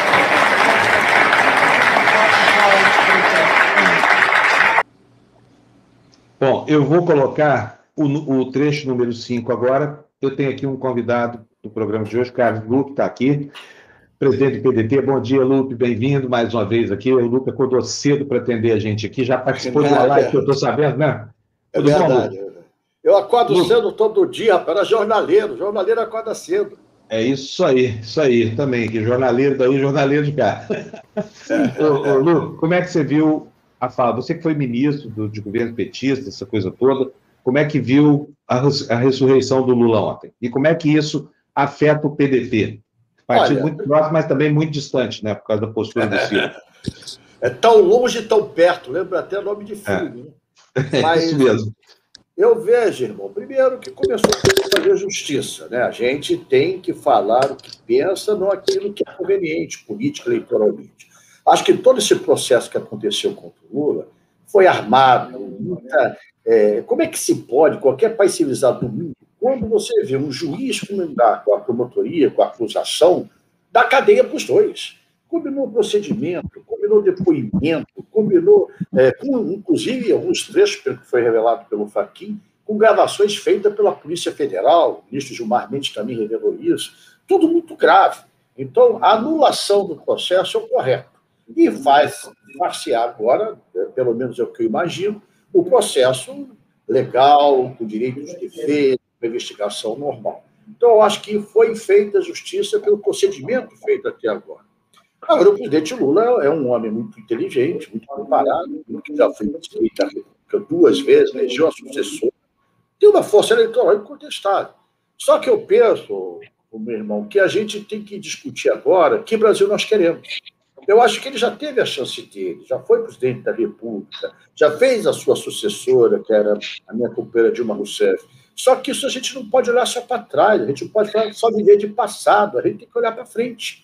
Então, eu acho que nós precisamos encontrar o mecanismo. Início, eu estou investindo, trabalhando, acreditando nessa possibilidade do Ciro ser presidente, porque eu vejo ele como mais preparado para o futuro do Brasil um Brasil que desenvolva a tecnologia de ponta, um Brasil com um projeto nacional claro, que tenha coragem de taxar as grandes fortunas, de taxar com mais eficácia o ganho financeiro e prestigiar o ganho produtivo, as empresas produtivas. Acho que essa é a diferença e eu tenho certeza que, quem sabe lá, eu vou aqui profetizar uma coisa que pode ser absurda nesse momento. Quem sabe lá o segundo turno não será entre Ciro e Lula. Quem sabe lá? Por que quem garante para mim que o Bolsonaro está tão certo assim? Eu acho que tem muita coisa para acontecer e eu acho que o Bolsonaro é um ídolo de barro, de pano, vai se derreter. Ou será que não estão vendo esses 270 mil mortos que temos aí? Isso é muito grave. Eu sou daqueles poucos, raros, alguns dizem que eu sou lunático, que pode acontecer no país um segundo turno entre Ciro e Lula. Olha, antes do, do Florestan e da Lu perguntarem, eu vou pedir para o Fernando colocar o trecho número 5 para a gente, Fernando. Põe aí, que eu quero que o Lupe é, comente, por favor. É a consideração que o Lula faz sobre o Ciro.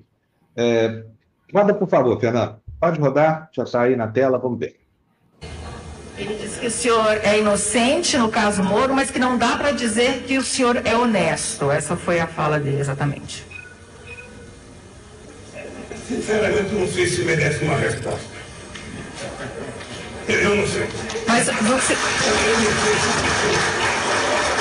Porque o Ciro Gomes me conhece mais do que eu conheço ele. Ele me conhece. Mais do que eu conheço ele. E o Ciro Gomes sabe quem eu sou. O Ciro Gomes precisa assumir a responsabilidade, que ele é um homem de 64 anos de idade. Ele não pode falar as meninices que ela achava que era engraçado quando ele era jovem. Ele quer ser presidente desse país, ele tem que aprender uma coisa, ele tem que respeitar as pessoas. Ele não pode ofender a Dilma como ele ofendeu. Ele não pode ofender os partidos como ele ofendeu. Ele acha que ele é o quê? Ele primeiro tem que se reeducar. Porque se ele continuar com essas grosserias todas, sabe qual vai ser o fim do Ciro Gomes?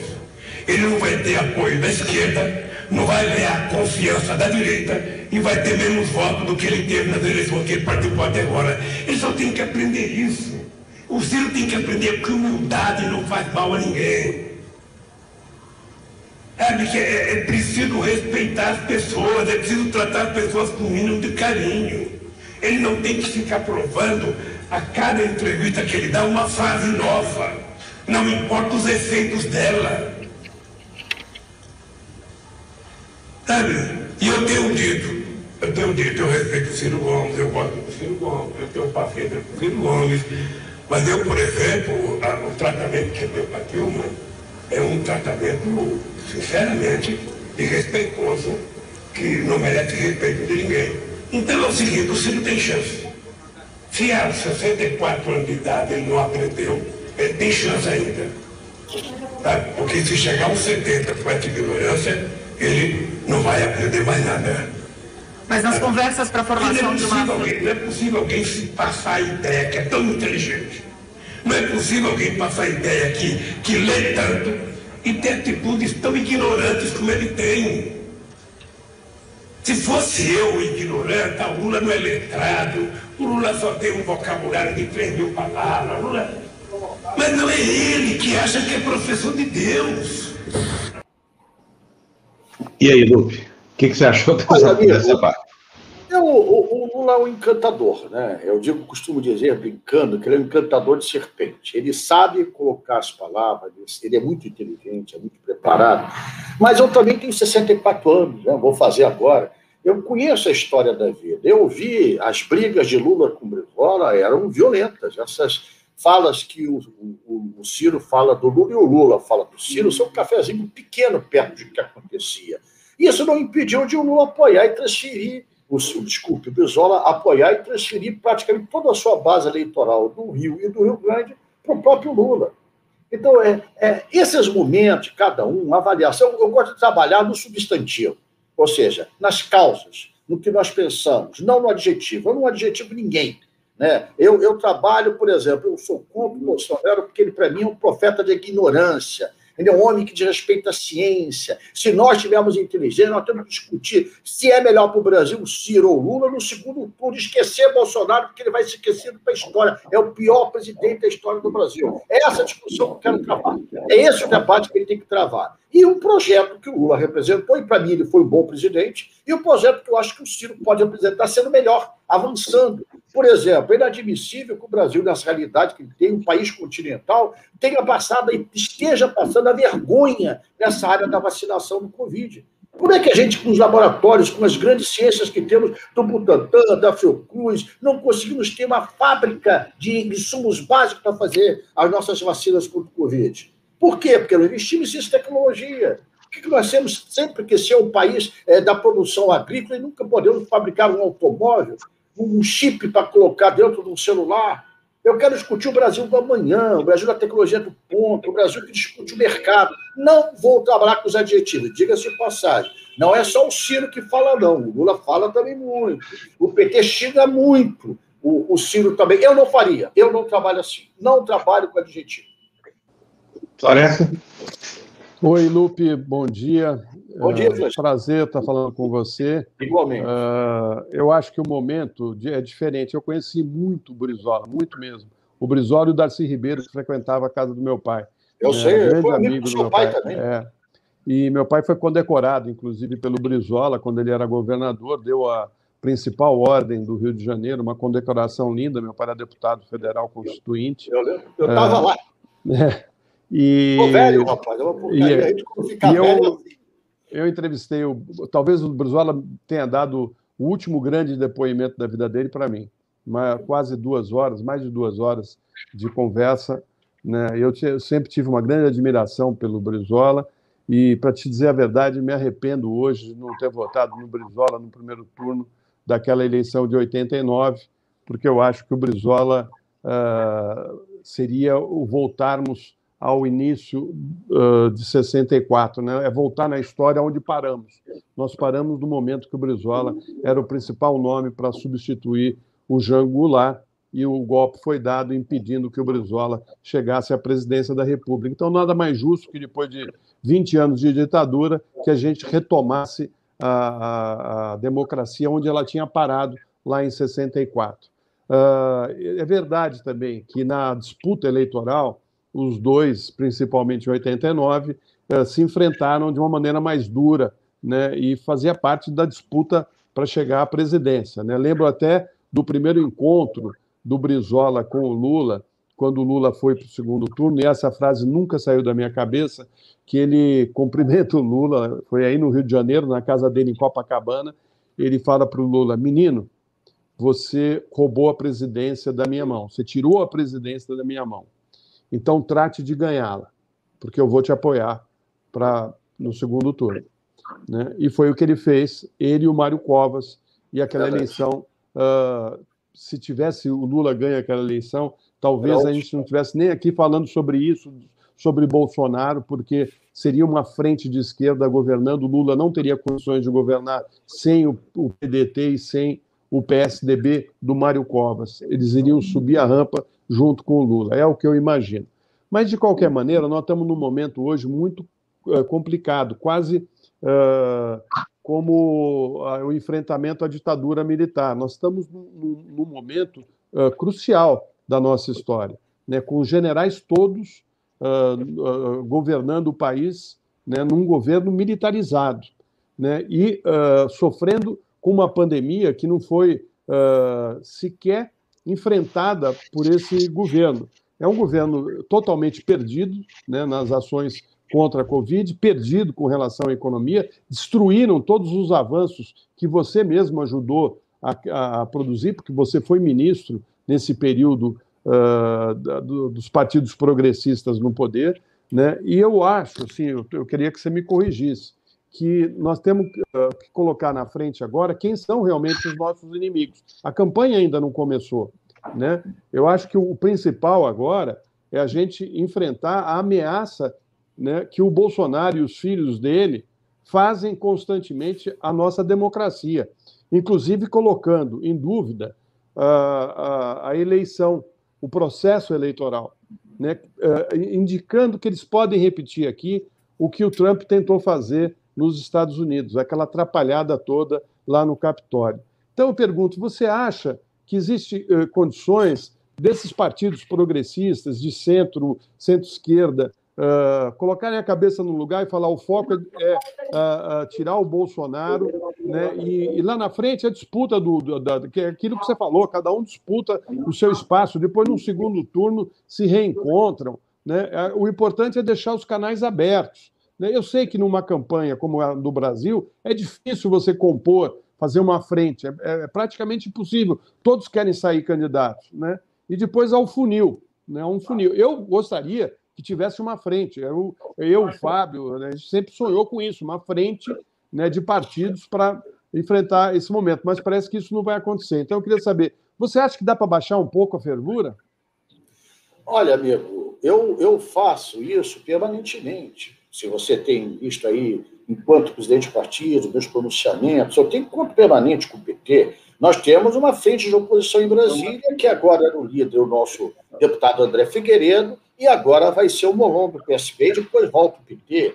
Então, a atividade parlamentar, a luta que nós travamos com o mundo, ela vai continuar. Eu acredito muito nela. A diferença que a gente tem no pensamento, por exemplo, na minha modesta visão, se dá um valor ah, e uma importância e um peso ao Bolsonaro que ele não tem.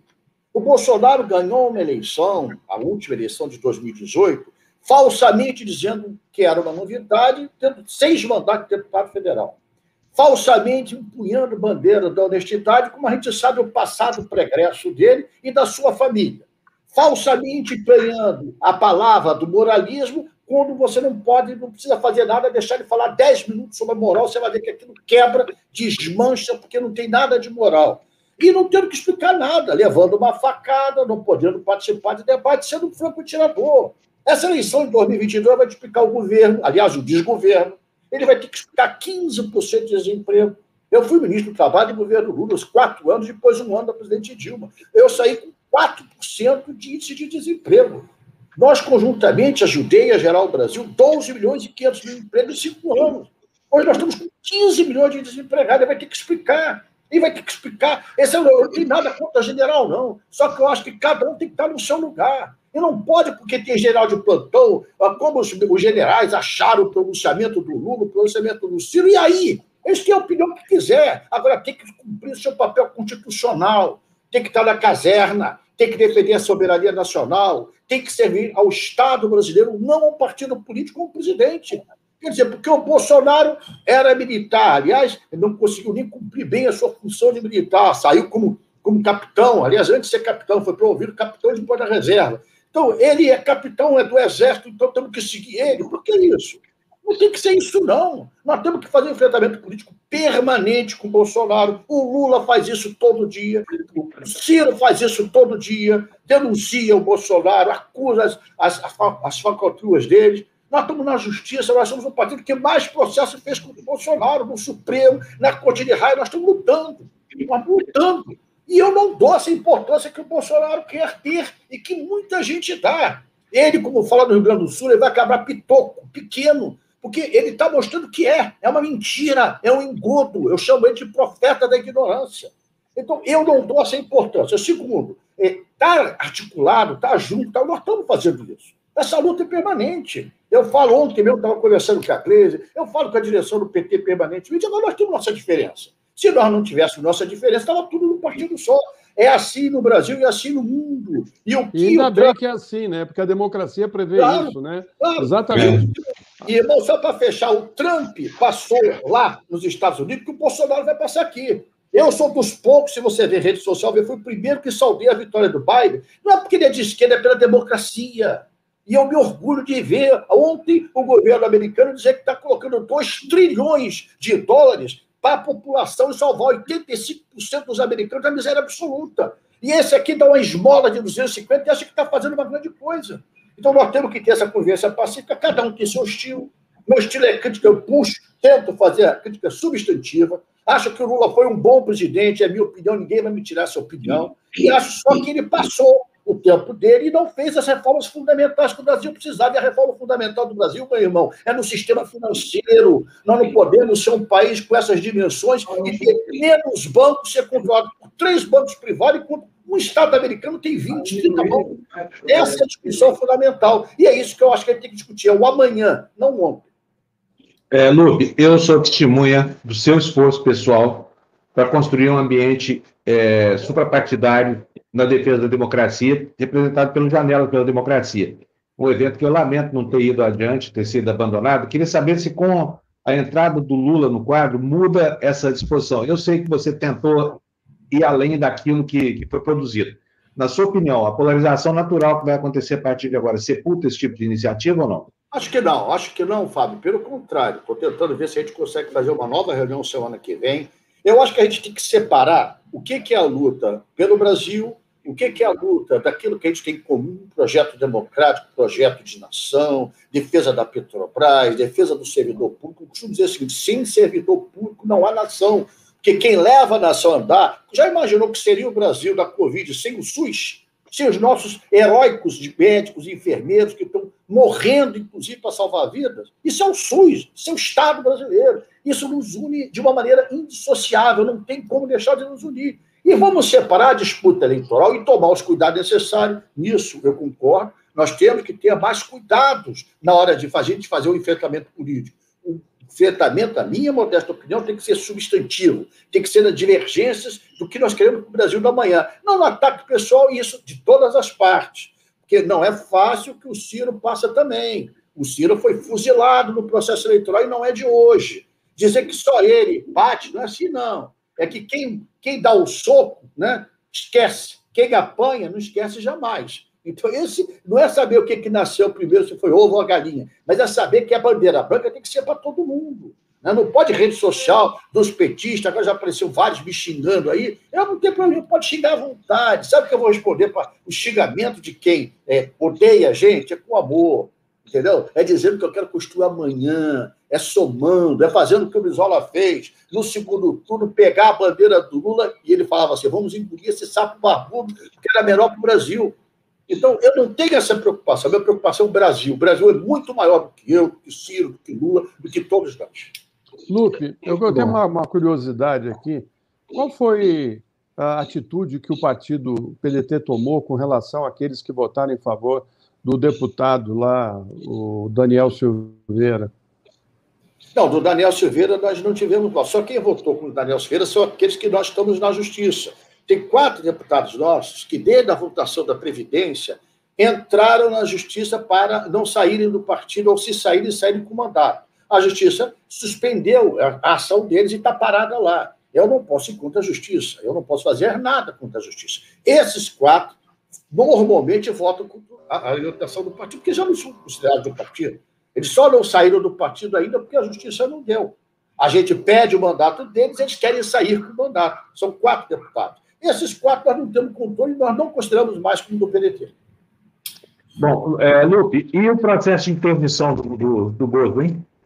Quanto Olha, é, eu, temos entrado essa semana, eu acho muito grave. Às vezes a pessoa acha que a gente está fazendo isso é, ah, é uma brincadeira, não é brincadeira, não. Ele não passa no exame de sanidade mental, não passa.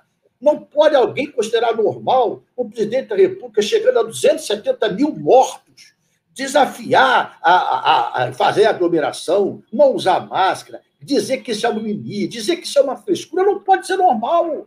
E ele é um co desculpe o tema, mas eu vou falar, ele é um co-assassino.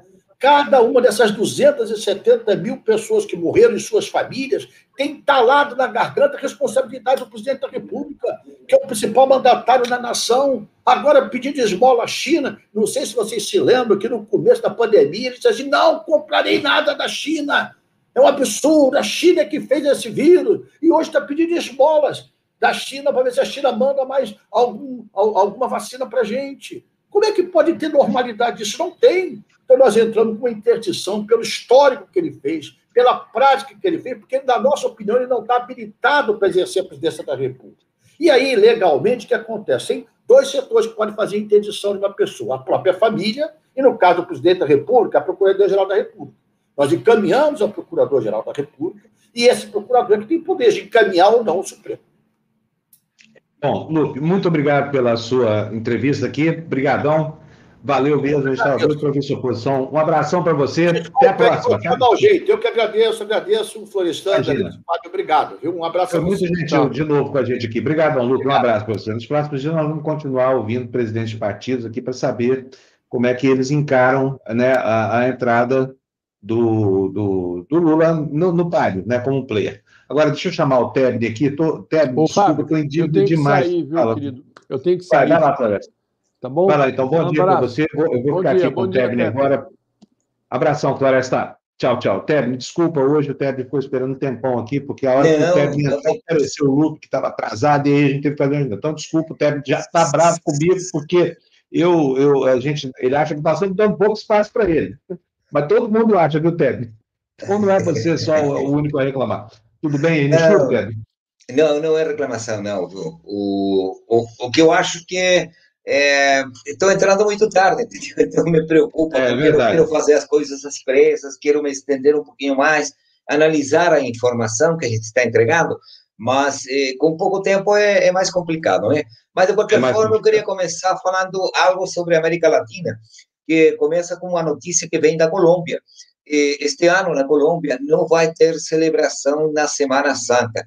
Você já pensou como deve ter ficado a Igreja Católica, né? Porque para a Igreja Católica, Semana Santa é uma data eh, que não pode ser postergada, não pode, não, pode eh, mexer com ela, né? Isso vai acontecer no Chile, na Colômbia, na Argentina, em todos os países, porque evidentemente que a pandemia, a Covid-19, está causando estrago em tudo quanto é lugar onde há grande concentração de pessoas, e isso no Brasil parece que não tem sentido. É, eu vejo os noticiários na televisão e, na verdade, o, o, que se fala do Brasil, assim como antigamente se falava do Pelé, se falava do, do Carnaval, falava do Carnaval do Rio, porque pensavam que o Carnaval no Brasil era só no Rio de Janeiro, né? Agora como que estão entendendo que o Carnaval é uma festa nacional, certo? E a, hoje, hoje, o, o Brasil é conhecido pelas besteiras do presidente Bolsonaro e ontem, evidentemente, pelo discurso do Lula, né? Para quem eu apresento meus respeitos, é uma pessoa de quase 80 anos, 70 e lá vai pedrada, que consegue ficar em pé mais de duas horas e meia. Lembra quando deu a entrevista conosco aqui no programa Apertura? Ele ficou mais de duas horas de pé e pediu desculpa, disse, olha, estou cansado, mas também quem aguenta ficar duas horas de pé, né? Isso só um estadista é capaz de fazer, passar por cima dos problemas físicos, e isso tem sido muito, muito comentado também aqui no Chile. Todos os jornais, todas as emissoras de televisão estão falando acerca do discurso do, do Lula, né? E o que está acontecendo no Chile? No Chile, é, basicamente, o Chile já está entrando no processo de vacina para pessoas com doenças crônicas. Quer dizer, segue o, o, o roteiro tradicional, de, de acordo com a idade, mas na próxima semana vai ter especificamente vacinas para pessoas entre 16 e 45 anos, tá? Que tem Agora já? Agora, agora já, Tebni? Mas escuta. Qual, desculpa, quantos meses, que percentual da população do Chile foi vacinado, Tebni? Olha, já tem 4 milhões e 200 mil aproximadamente, né? E o Chile tem uma população próxima dos 20 mil. Dos é, 20 então, milhões. Nós né? temos aí 20, quase 25% da população já vacinada. Né? Exatamente. Né? Exatamente. E agora vão privilegiar as pessoas com doenças crônicas, além do roteiro natural. Quer dizer, é, um, um, dos casos, é, é, claro, é muito pessoal, né? mas Victor, meu filho, que também participa no, na TV Democracia, está vindo já para se vacinar. Ele foi para o Brasil por um par de meses e já está voltando para ser vacinado. Ontem, ou antes de ontem, eu comentava que meu irmão, que mora no Brasil, veio para cá. Os chilenos estão vindo ao Chile se vacinar. Aqueles que moram no Brasil, porque sabem que a situação está realmente complicada. Dizer, o perigo de um contágio é tremendamente grande, né? E, e, isso está acontecendo no Chile enquanto se discute também a nova Constituição Em 1980, o Pinochet mandou fazer uma constituição, segundo ele, democraticamente, porque as pessoas iam votar. Se você, você votava não, é, era imediatamente perseguido, né? Então, nesta oportunidade, dia 11 de abril, vai ter a eleição dos 140 e poucos eh, chilenos que vão ter que fazer uma nova constituição, partir tudo de zero, porque a última constituição chilena, de fato, de fato, e quem disse isso são os historiadores, foi feita em 1833, e depois foram colocando band-aid, de band-aid, band-aid, band-aid, até 1925, que foi aqui. Durou mais tempo, até aparecer o, o, o, o ex-ditador e mandou fazer uma constituição em 1980. Essas eleições têm grande participação da cidadania, tem muito, muito, muito representante da sociedade civil e os políticos, evidentemente, eles estão se desafiliando dos seus partidos para também se apresentarem como independentes. Quer dizer, num cinismo tremendamente grande. A esperança é que as pessoas que se elejam sejam efetivamente representantes do seu setor, do seu setor eh, da sociedade civil, né? E, e, e nessa estamos e continuamos vacinando. Eu vou lá na terça-feira, vai ter que colocar dois bonés naquele crocodilo que você colocou, porque já vou tomar a segunda, e isso me garante que, pelo menos em 21 dias, três semanas após a segunda vacina, a pessoa já pode se sentir absolutamente imune, a não ser que apareça uma variante, e o temor de uma variante hoje na América e no mundo é a variante do Brasil. Quer dizer, somos, nós somos o risco que, que, os, que os chilenos e os latino-americanos temem.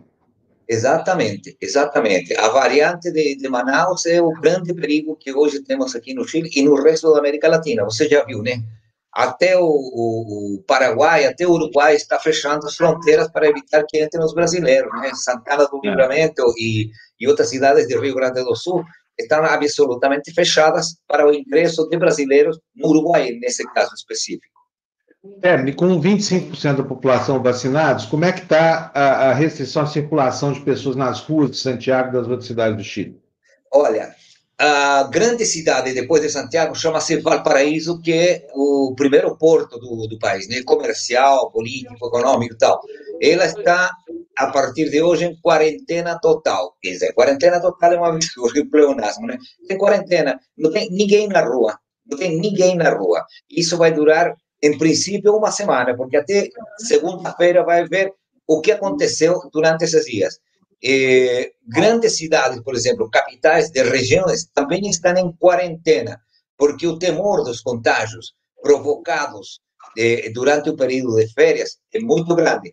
E tem outra, os contágios mais, mais eh, significativos aqui no Chile têm vindo de reuniões familiares. Então, teve as festas de Natal, Ano Novo, depois as feiras, sai todo mundo junto. É suficiente uma pessoa ficar doente ou ficar contagiado para contagiar o resto das pessoas. E tem havido um, um, um alto aumento, aumento de pessoas contagiadas, principalmente por causa das reuniões familiares. Nem se fala nas festas clandestinas, né? Porque as festas clandestinas aqui continuam, certo? Só que cada vez são mais reprimidas, não só pela polícia, não só pela autoridade sanitária, mas principalmente pela população organizada. Ebni, e alguém, alguém no Chile, deixa na tela cheia, Fernando, por favor. Tela cheia para mim, deixa na tela cheia que eu tenho uma pergunta especial para o Tebni agora, para a gente encerrar nossa participação aqui, mas alguém, Tebni, além de você, virou jacaré? É, sim, tem, tem. A minha esposa, só que eh, não dá para fazer um jacaré feminino, né? Porque ela também está na mesma situação que eu estou. Ah, o aterente, a jacareca, a dona Jacareca Saavedra. Jacareca Saavedra, exatamente. Não, não, aqui no Chile, opa, Aqui no Chile a mulher conserva seu sobrenome, não tem essa história de eu viro fulana de Panuncio, eu viro fulana de Caricari ou de Pino. Não, não. Aqui não tem essa história. O machismo é grande, mas nem tanto. Muito bom, mas ficou bonitinho esse jacaré aí, não ficou? Olha, até nessa sua cara. Eu, eu dei um trabalho para fazer isso, porque pegar a sua boina e botar nesse jacaré não foi fácil, viu, Tébio? Vou te é, mandar depois aí. Pra... Vou ter que, eu vou ter que, vou ter que ir no dentista, assim, porque tem, parece que está faltando um dente aí. Tá bom? nada, nada que uma boa dentadura não resolva, né, Ted? Pois é, uma boa dentadura e você resolve o problema, né? Muito bom. Ted, então, um abraço, é Bruno.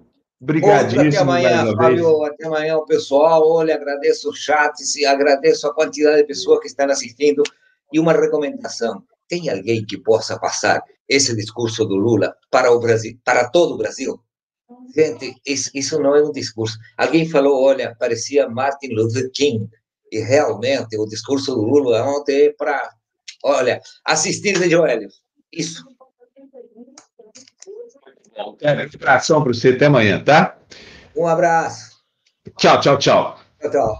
Bom, gente, estamos chegando ao fim aqui. Eu preciso agradecer um monte de gente. Lembrando para vocês que TV Democracia precisa do patrocínio de vocês. Não se trata de colaboração, de doação, não é esmola, nada disso. A gente presta um serviço e você presta um serviço nos ajudando aqui a manter esse esquema todo de comunicação tão importante, né? Porque nós somos do outro lado. Oswaldo Neto, muito obrigado pelos seus cinco reais. Está dizendo aqui, bom dia, café e TVD tem virado rotina. Onde compra a caneca do Florestan? Então, nos próximos dias a gente vai, vai contar isso para vocês, tá bom? Não só a caneca, mas também as camisetas, que eu vou fazer uma campanha de brinde aqui. Nós estamos voltando agora a ser 70%. Lembra daquela hashtag do Eduardo Moreira? Somos 70%? Pois é, eu tenho, mandei fazer um monte das camisetas para distribuir para vocês, que são a nossa audiência aqui, tá bom? Olha, põe na tela, por favor, Fernando, aí, os superchats. Deixa eu ver, por favor, tela cheia. Vou aumentar um pouquinho mais, senão não consigo ler. Mas vamos lá, olha ali. Uh, Biase Arquitetura nos manda seu 1,90 habitual. Muito obrigado, Biase, para você. A de Luz também nos manda aí um super sticker de 1,99. Muito obrigado. São dois reais, né, gente? Fala sério. Um centavo a menos não faz diferença nenhuma. Cadu Lacerda nos manda dois reais, dizendo, enquanto isso, olhem o humilde sobradinho do 01. É verdade, lembra a mansão que o Nababo comprou lá em Brasília? Érica, obrigado, querida, mais cinco reais na nossa conta corrente. Cadu Lacerda, é, de novo aí propondo usar um canceler para nomear esse estupício. Canceler, com certeza, falando do, do, do nosso maluco, amalucado ministro das Relações Exteriores, Ernesto Araújo, né? É, Ed Luz está mandando mais cinco reais aí, dizendo mais tempo para o Tebni. Tem movimento paredista aqui na TV Democracia. Antônio Eduardo Santos manda cinco reais, está dizendo Lu ile, ile lá. Bonne, bonjour a todos. Eu sou analfabeto em francês, tá? Quase não entendo. Não vou nem arriscar, eles vão tirar sarro de mim depois. Vou passar. Admito meu analfabetismo. E a minha mãe é professora de francês, hein, gente? Olha que vergonha. Problem Child, cinco reais aqui dizendo a Globo é o que não. Como é que é mesmo? A Globo é o que não é. A Globo é o que é, não pelo que mostra, mas pelo que esconde. A gente sabe como a família Marinho pensa e toca a emissora. Muito obrigado. Problem Child, criança problemática. Não tem nada de problemático aqui, a gente possa notar. Viu? Depois você me explica o que desse seu apelido. A Débora Benes nos manda cincão aí, dizendo que eu perdi dois superchats ontem, o dela e o da Márcia Mazelli. Ok, cuida, pai, desculpa. Débora, eu vivo perdendo, né? Uma desorganização, eu preciso botar método nisso aqui. Então, desculpa, agradeço por ontem, agradeço mais ainda por hoje, porque ela gastou cincão para me lembrar que eu perdi o superchat de ontem. Então, obrigado para você e para a Márcia Mazelli também. E a Érica nos manda doisão aí, dizendo que ah, não era assim que usavam as máscaras no rabo usavam a máscara no rabo, é? Meu Deus do céu, não sei para que serve essa máscara, não. Pensando bem, você vendia alguma, né, gente? Eu não sei livrar o mundo aí de. Enfim, não vou falar, não. Olha, estamos terminando. Oi, Amélia, obrigado para você, mais cinco reais aí para nós. A Amélia está nos mandando aí. Obrigado, querida. Você é muito generosa para com a gente. O Valder Nascimento também. Valder, que saudade de você, do tempo que você ficava em casa, com isolamento social.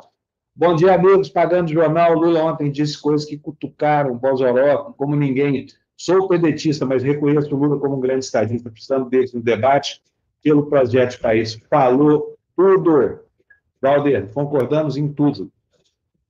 Bom, só eu que não sou nem cirista, nem lulista, eu sou nadista e quero ver essa gente toda conversando na mesma mesa, jogando baralho, falando bem do Brasil ressalvadas as diferenças, obviamente, porque não querendo que Lula e Ciro e, e Flávio Dino e, e Freixo e Boulos e Manu e quem mais vier nessa barca pense da mesma forma. As diferenças têm que ser respeitadas.